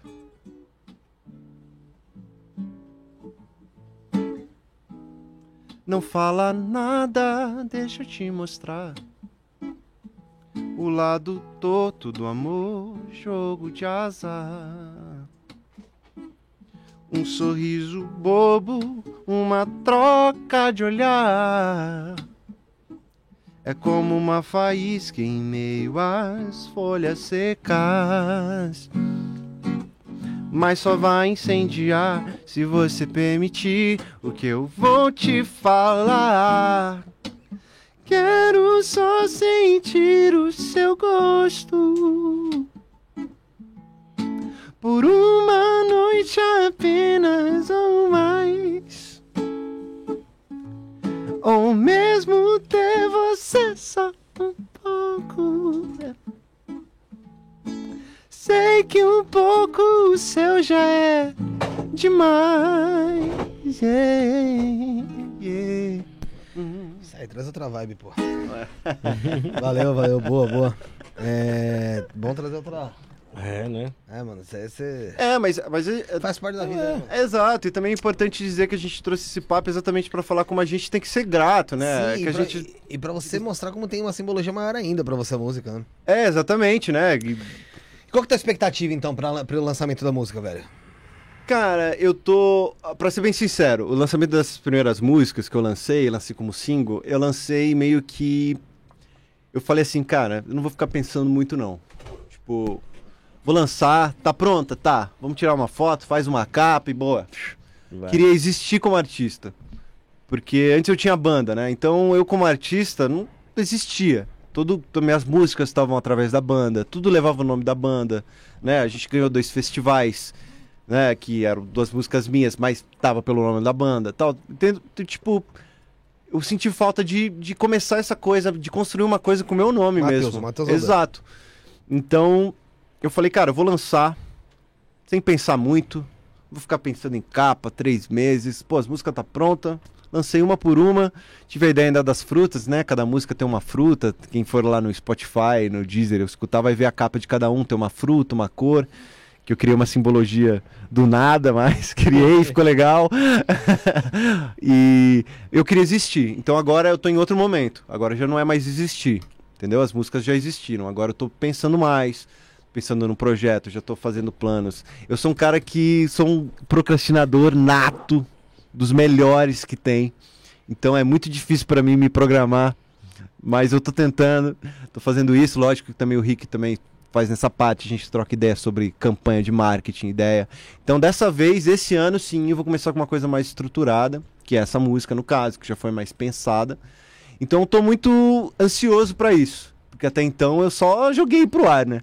Agora não, agora a gente está construindo uma coisa e eu, eu tô muito otimista, assim, de que esse ano eu vou conseguir construir uma um primeiro passo, sabe? Eu não sou ambicioso ao ponto de já querer falar que eu tenho uma carreira. Acho que não. Eu tô começando a caminhar, mas eu acho que eu já tô, já, já tô muito mais consciente de quem eu sou como artista. Isso faz muita diferença. Entendeu? Quando eu acho que eu tô compondo, quando eu tô fazendo as músicas, as minhas escolhas, tanto esteticamente dentro da música quanto de clipe, essas coisas já são muito mais seguras. É, eu sinto essa diferença na minha, no meu processo e então eu tô bem otimista com isso. Acho que agora, do momento que eu já tô seguro das minhas decisões, vai ser muito mais fácil tomá-las. Não, acho que é, foi o que você falou, faz parte do amadurecimento do artista, né? Você tinha necessidade de, como você disse, existir, de se mostrar, de estar ali e falar, ó, esse aqui é o trabalho, eu já tenho ele. Não interessa como você vai visualizar, mas tá feito. Exato. E agora você já começa a pensar já um pouco como um artista mais completo. Vou lançar, tentar lançar no momento certo, com tudo pronto, tal, feito do zero ao 100. evitar fazer do 080, sabe? Tipo, Sim. ah, não, faltou isso, agora eu vou Sim. pôr depois, não. Já vai tudo pronto. Isso é importante, é interessante, cara, porque faz parte do início realmente de uma nova etapa, né? Uhum. Dentro da sua vida, né? Ah, e tem que ser. Tem que ser. Hoje em dia, é, o artista ele tem muito mais função, né? Ele não só toca, Sim. não só compõe e não só vai lá no show. A gente tem muito mais função. Então eu acho que a- tudo tem que estar interligado e tem que ser coerente, que é de volta aquele papo da coerência do artista e da sua carreira. Então é difícil também você deixar, por exemplo, para outras pessoas decidirem por você algumas coisas. Talvez você encontre incoerência nisso. Então a gente tem que estar por trás de toda decisão, toda criação, todo desenvolvimento. Não tem como eu largar a mão de alguma função e deixar que outra pessoa tome conta. Isso, lógico, no momento eu tenho que fazer isso porque eu não consigo pagar ninguém para fazer. Mas mesmo depois, não dá para largar a mão. O Faz artista parte. não pode largar a mão. Você vê um artista, sei lá, do tamanho do- da Beyoncé, que é da Beyoncé, e ela tá em todos os ensaios, tá em não sei o que, tem decisão de não sei o que, ela tem que fazer parte. Porque ela sabe que é importante ter essa coerência. Ela sabe que quem Que é a cara dela. que a né? cabeça é, é, que tem que ser a cabeça dela e pra ela tem que estar tudo interligado e tem que estar contando a história que na cabeça dela faça sentido. Primeiro, senão o público dela não vai entender. Não vai, não vai se comunicar, entendeu? Então acho que a gente já tem que assumir isso desde o começo. E também, pô, queira ou não, com o processo você vai aprendendo um pouco de cada, cada coisa, né? A gente Sim. hoje em dia sabe um pouco de marketing, sabe um pouco de Sim, algoritmo, mundo sabe um pouco de. Pô, você vai aprendendo, tem jeito. É, é aprender ou morrer na praia. Sim. Vamos compor uma música também. Ô, eu faço isso, hein, cara. Faz mesmo? Eu faço, de vez em quando eu faço. Ah, tá, achei de fazer agora aqui. Eu falo, porra. Aí você, É. já- aí você vai, me, vai me surpreender. Que uma vez, que eu te falei, uma vez eu tentei aqui, não. Não rolou. Não, depende. Quer dar um tema e a gente vê se rola? Se não rolar, a gente para de bater cabeça? Que tema aí? Fala aí, José, ó, lança um tema aí. É, caralho, qualquer tema não, né, José? não vai falar, não vai não- falar. não- não- Tomates da, da, da Holanda. Dia de chuva. Dia de Boa. chuva. Porra, legal. Ah, Aí, então, ó, boa. Aí eu geralmente de já chuva. penso assim, dias de chuva é uma coisa do quê? Um pouco mais menor. Não é uma música alegre. Entendeu? É. Depende de quem tiver em casa na chuva.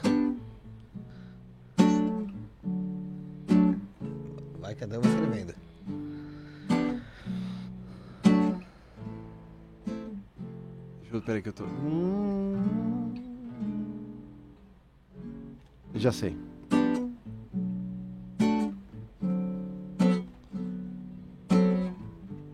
Dias de chuva procuro.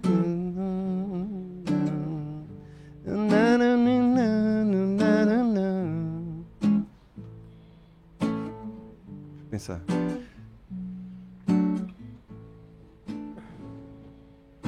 Vou pensar em uma coisa simples, né? Também não vou me aprofundar É. agora que. Não, faz o seguinte, ó. vou te- vai ser melhor ainda. Então vai, isso. manda aí. Eu vou pôr aqui, ó. Dias de chuva, você falou dias de chuva procuram. Tem aqui, ó, três pontos. Você faz uma música com essa, com essa, com essa, Com esse início. com esse início aqui. Como é que é? Dias, Dias de chuva. É, não, no no nome da música eu botei dia de chuva. Foda-se, não Tá, sei tá. se. Ah, não. Você problema. muda, pode botar. Sim, não, não bota, problema. sei lá, água sanitária, sei lá. Mas dias de chuva procuram. Você começou aí, ó. Tá. Entendeu? Procuram por nós. Fica difícil saber.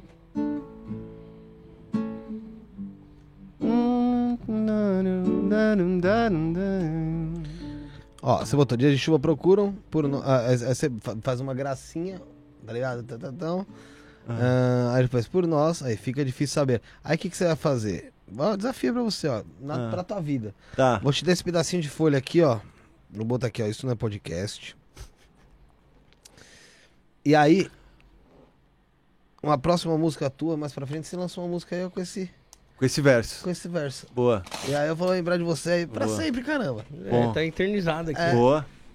Fechou, fechou, vou fazer isso mesmo. É, você... Eu faço isso, sabia? Eu tive uma música. disso. Tinha uma época que eu tava, tava vendo muito vídeo de música de física quântica. Uhum. E eu falei assim, porra, mano, vou fazer uma música que física relacione quântica. música, é, física quântica. E eu fiz, cara. Quer ouvir? Mano, Manda. interessante. Os Eu quartos não lancei ainda, isso é. Essa música chama Eletromagnética Atração. Eu trouxe pra música quântica é uma música romântica. Tentei fazer com referências de, É, de física legal. quântica.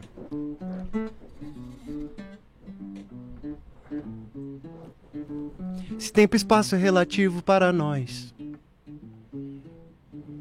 Mesmo distante eu poderia estar aqui. Ou outra dimensão onde fôssemos sóis. Abra um buraco negro pra te ver sorrir. Rompra a barreira do som de ré. Trago estrelas de Orion a pé.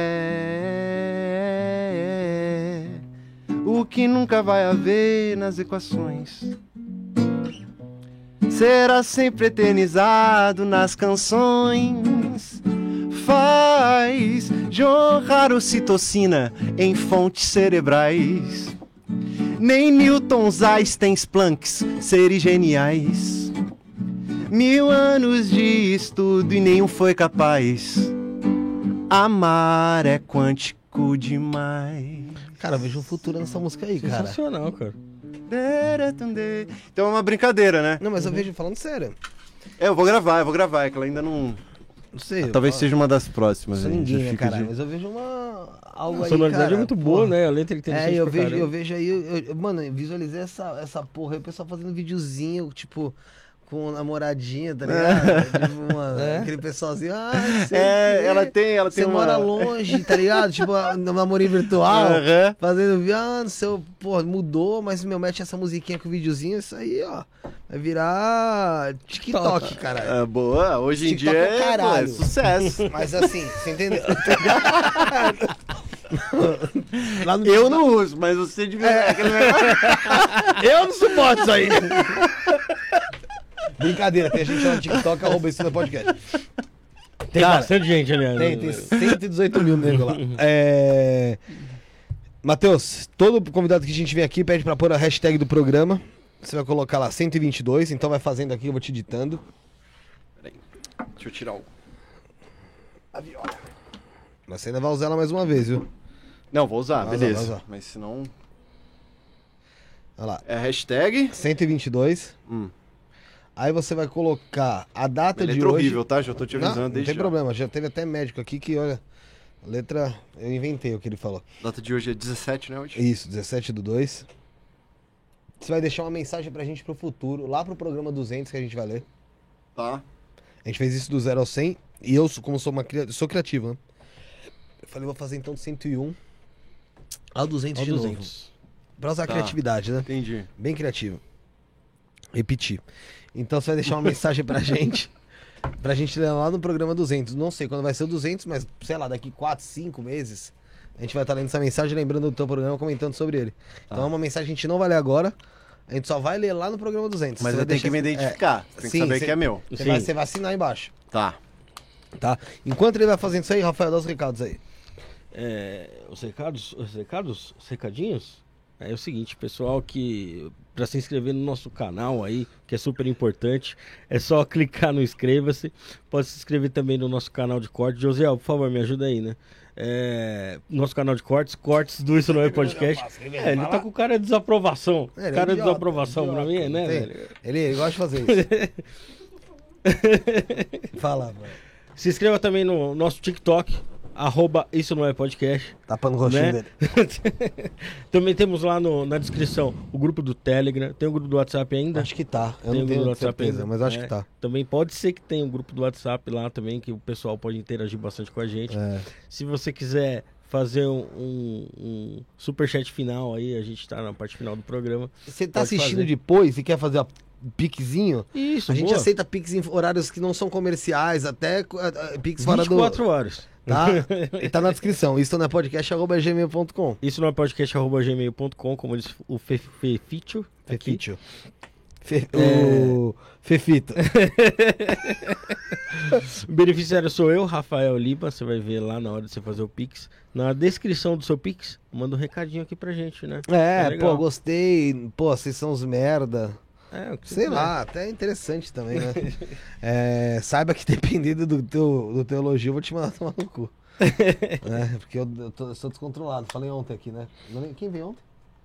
Pô, tá vendo? Eu não lembro. Você não lembra? O Sandro Luiz, foi. É, falei pra ele, eu sou descontrolado, cara. Meu tico e o teco não bate. E eu faço umas besteiras. Então é isso aí, galera. O pessoal que tá aqui assistindo agora, depois, se inscreve no canal, não custa nada deixar o like também.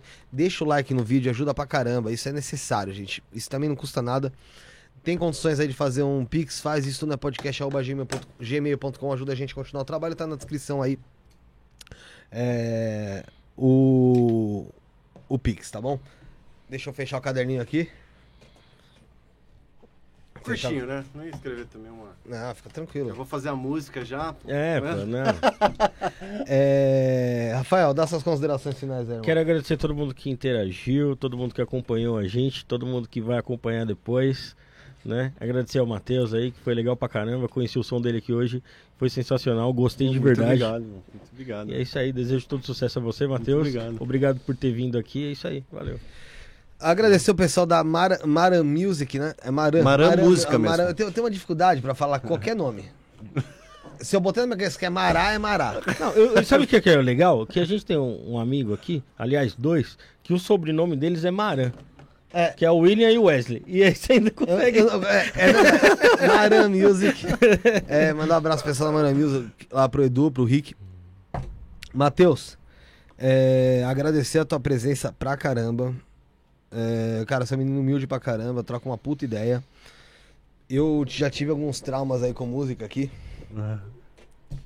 E hoje eu consegui tirar um pouquinho dele, porque a conversa conseguiu rolar e, tipo, mano. É, o cara que fala sobre todos os assuntos, bem desenrolado, menino que, meu, canta bem, compõe bem. Tem futuro, gostei dessa música aí da, da, da física quântica. Eu acho que isso aí eu já tô até vendo aqui, ó. Já visualizei aqui, mano. Visualizei. Sabe aqueles casalzinho feio que é o caralho? Os dois? Porra, um fazendo videozinho, sabe, pro outro, botando musiquinha, como é que é? Meu sol. É, do tem, o, o tem, como é o início da Se música? tempo e espaço é relativo para nós, mesmo distante, eu poderia estar aqui. Puta que pariu, é isso. Sensacional. Esse versinho aqui fodeu com os casalzinhos. Os casalzinhos tá tudo, pô. E aí, não sei o que, a música é minha. Pra você, aí bota o vídeo, olha, caiu. Ô José, se você não arrumar essa porra aqui hoje, você tá demitido. Tá avisado. Aí, pô, você imagina só, pessoal. Já é sério, eu tô pensando em pessoal fazendo esse videozinho. Hã? É, o pessoal fazendo esse videozinho, tipo, ô José, fala a verdade, se você namo- tivesse namoradinha virtual ainda, que hoje em dia você já tá casado, mas tivesse namoradinha virtual, você não faria pra ela um, um videozinho com essa música? Não faria? Com nudes? Aí, caralho. Tá vendo? Aí cagou, cagou. Aí a me chama, pô. Já, tem, já temos um Cê- videoclipe aí. Aí a me chama, você é um... É, é. Aliás, o Josiel também é bem quântico, né? Pelo tamanho dele, né? Cara, agradecer mesmo. Desejo um sucesso tremendo pra você. Muito você obrigado, merece mano. aí pelo trampo que você faz, pela forma que você se dedica e que você entende o que é a arte pra você e como você se põe como artista. Isso é muito importante eu gostei bastante. Eu acho que como primeira escolha do pessoal da Maran é, foi bem interessante mesmo, mesmo. Gostei de verdade do, do som. Eu gosto de música que te faz pensar sobre ela, tá ligado? Tipo, gosto muito do Cazuza também por conta disso, sabe? Uhum. Algumas coisas que você não entende, então você tem que se matar um pouquinho pra entender, buscar entender, ou você criar a sua teoria sobre aquilo. E as suas músicas me trazem um pouco disso, gostei. Que E, honra. cara, um sucesso tremendo pra você na sua vida e que, cara, Obrigado, você consiga mano. alcançar todos os seus objetivos. Das suas considerações finais, eu queria que você terminasse com uma música, é a sua escolha, cara. Beleza. Primeiro agradecer o convite novamente. Obrigado por me convidarem aqui. Obrigado por a gente poder trocar essa ideia. Foi gostoso, foi, foi legal. Nem vi o tempo passar. Foi gostoso também mostrar minhas músicas. Tipo, deu pra ver que vocês também gostam de, de coisa nova, né? Gostam de, de entender Pô, a música. Eu horas, acho pô. isso legal demais, assim. Ah, é? Nem passou tanto, nem parece, né? nossa, horas. Não, não parece. E é- eu acho legal isso. Acho que é o mais legal é realmente pro compositor é querer que as pessoas queiram entender, né? Eu acho que então pra mim foi muito prazeroso mostrar a música pra vocês. Foi legal demais trocar esse papo. Bom. Espero que a galera tenha gostado também. Espero que a galera tenha gostado das músicas. Vão lá nas minhas redes sociais, é Matheus Aldan, Matheus com H, Aldan com U e N no final. Não tem muito onde errar. Todas as plataformas é Matheus Aldan. Você me encontra no Spotify, vai ter lançamento amanhã. Faço o pré-save, que me ajuda muito também. E vai ter clipe dessa música, então me acompanha nas redes sociais. Como que- faz pra fazer o pré-save? Tem um link lá na minha bio do, do Instagram. Matheus Aldan, arroba Matheus. Gente, eu sei que vocês têm dificuldade na escrita, mas é arroba M-A-T-H-E-U-S A-U-D-A-N. Caralho, Exato. não é possível, eu Não tô tem erro, soletrando. não tem Não, erro. pode ir pro Luciano Huck. Sem o caralho, é. Inclusive tem N. também no, no story aqui do Isso Não É Podcast, também tem um... Teve o meu um- story lá, então tem. dá pra achar meu perfil lá se você Tem. tiver dúvida de como escreve. Então já não tá, tem é, já tá o perfil dele no Insta, ele arroba isso no podcast. Tá o perfil lá, gente. Por, favor, vai. Facilita a minha Tá vida. no lá. Insta, ele tá, tá na postagem também. Tá em no- tudo, tá em cara. Tudo, tá é, fácil. só, Tudo. só não vê quem é. Quem, quem provavelmente tem pacto com o capeta. Quem veio do Andy. Quem veio do Andy. Não, não, não. É o seguinte: quem ama a mãe faz. Quem não ama. É, é isso aí, ó. Só olha. Fica de cada um aí. Não, mas de de verdade, obrigado aí pelo espaço, obrigado também pela Maran, né? Pela essa conexão. Muito legal fazer parte de, disso. E, cara, agradecer, fazer uma última música aqui pra gente fechar. É, bom, das músicas que eu toquei, uma que eu não toquei, que é uma que eu gosto muito também, foi uma que. eu gosto de contar história, né? Conta, pô. Mas quando eu tava falando sobre o no rap, eu via que muitos artistas geralmente o rapper ele tem essa coisa de se vangloriar, né? O É. rapper geralmente ele, conta- ele fala a vantagem dele, que ele é o pica e ele é quem é. Aí eu fiz uma. Eu, eu falei, pô, mano, a gente, os outros compositores também tinha que ter essa, essa autoconfiança que os caras têm, né? Aí eu fiz uma música que chama Orgânico, que fala sobre isso. Então, muito obrigado a todos, espero que gostem das músicas. E é isso, um abraço.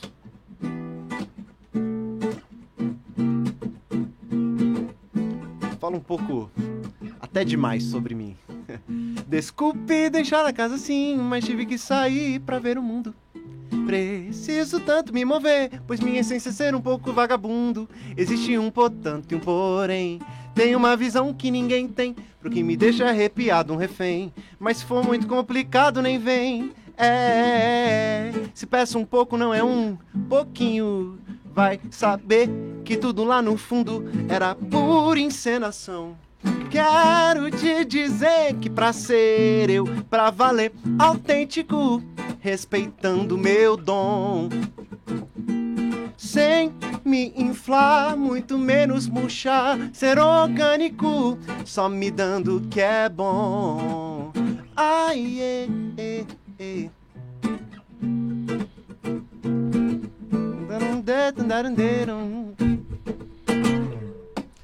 Mais ou menos isso, sobre É isso aí. orgânico. Matheus Aldan no Isso Não é Podcast e estaremos de volta às sete e meia da noite com Cassiano Camilo Compostela Teósofo e o Léo também do canal Conhecimentos da Humanidade aqui mesmo hoje ainda, então você tá aqui, já tem o link lá, procura em algum lugar aí no canal do YouTube, já ativa o lembrete, se não é aquela coisa, também não ama mãe quem não faz. É isso aí, daqui a pouco estamos de volta, fomos. Valeu!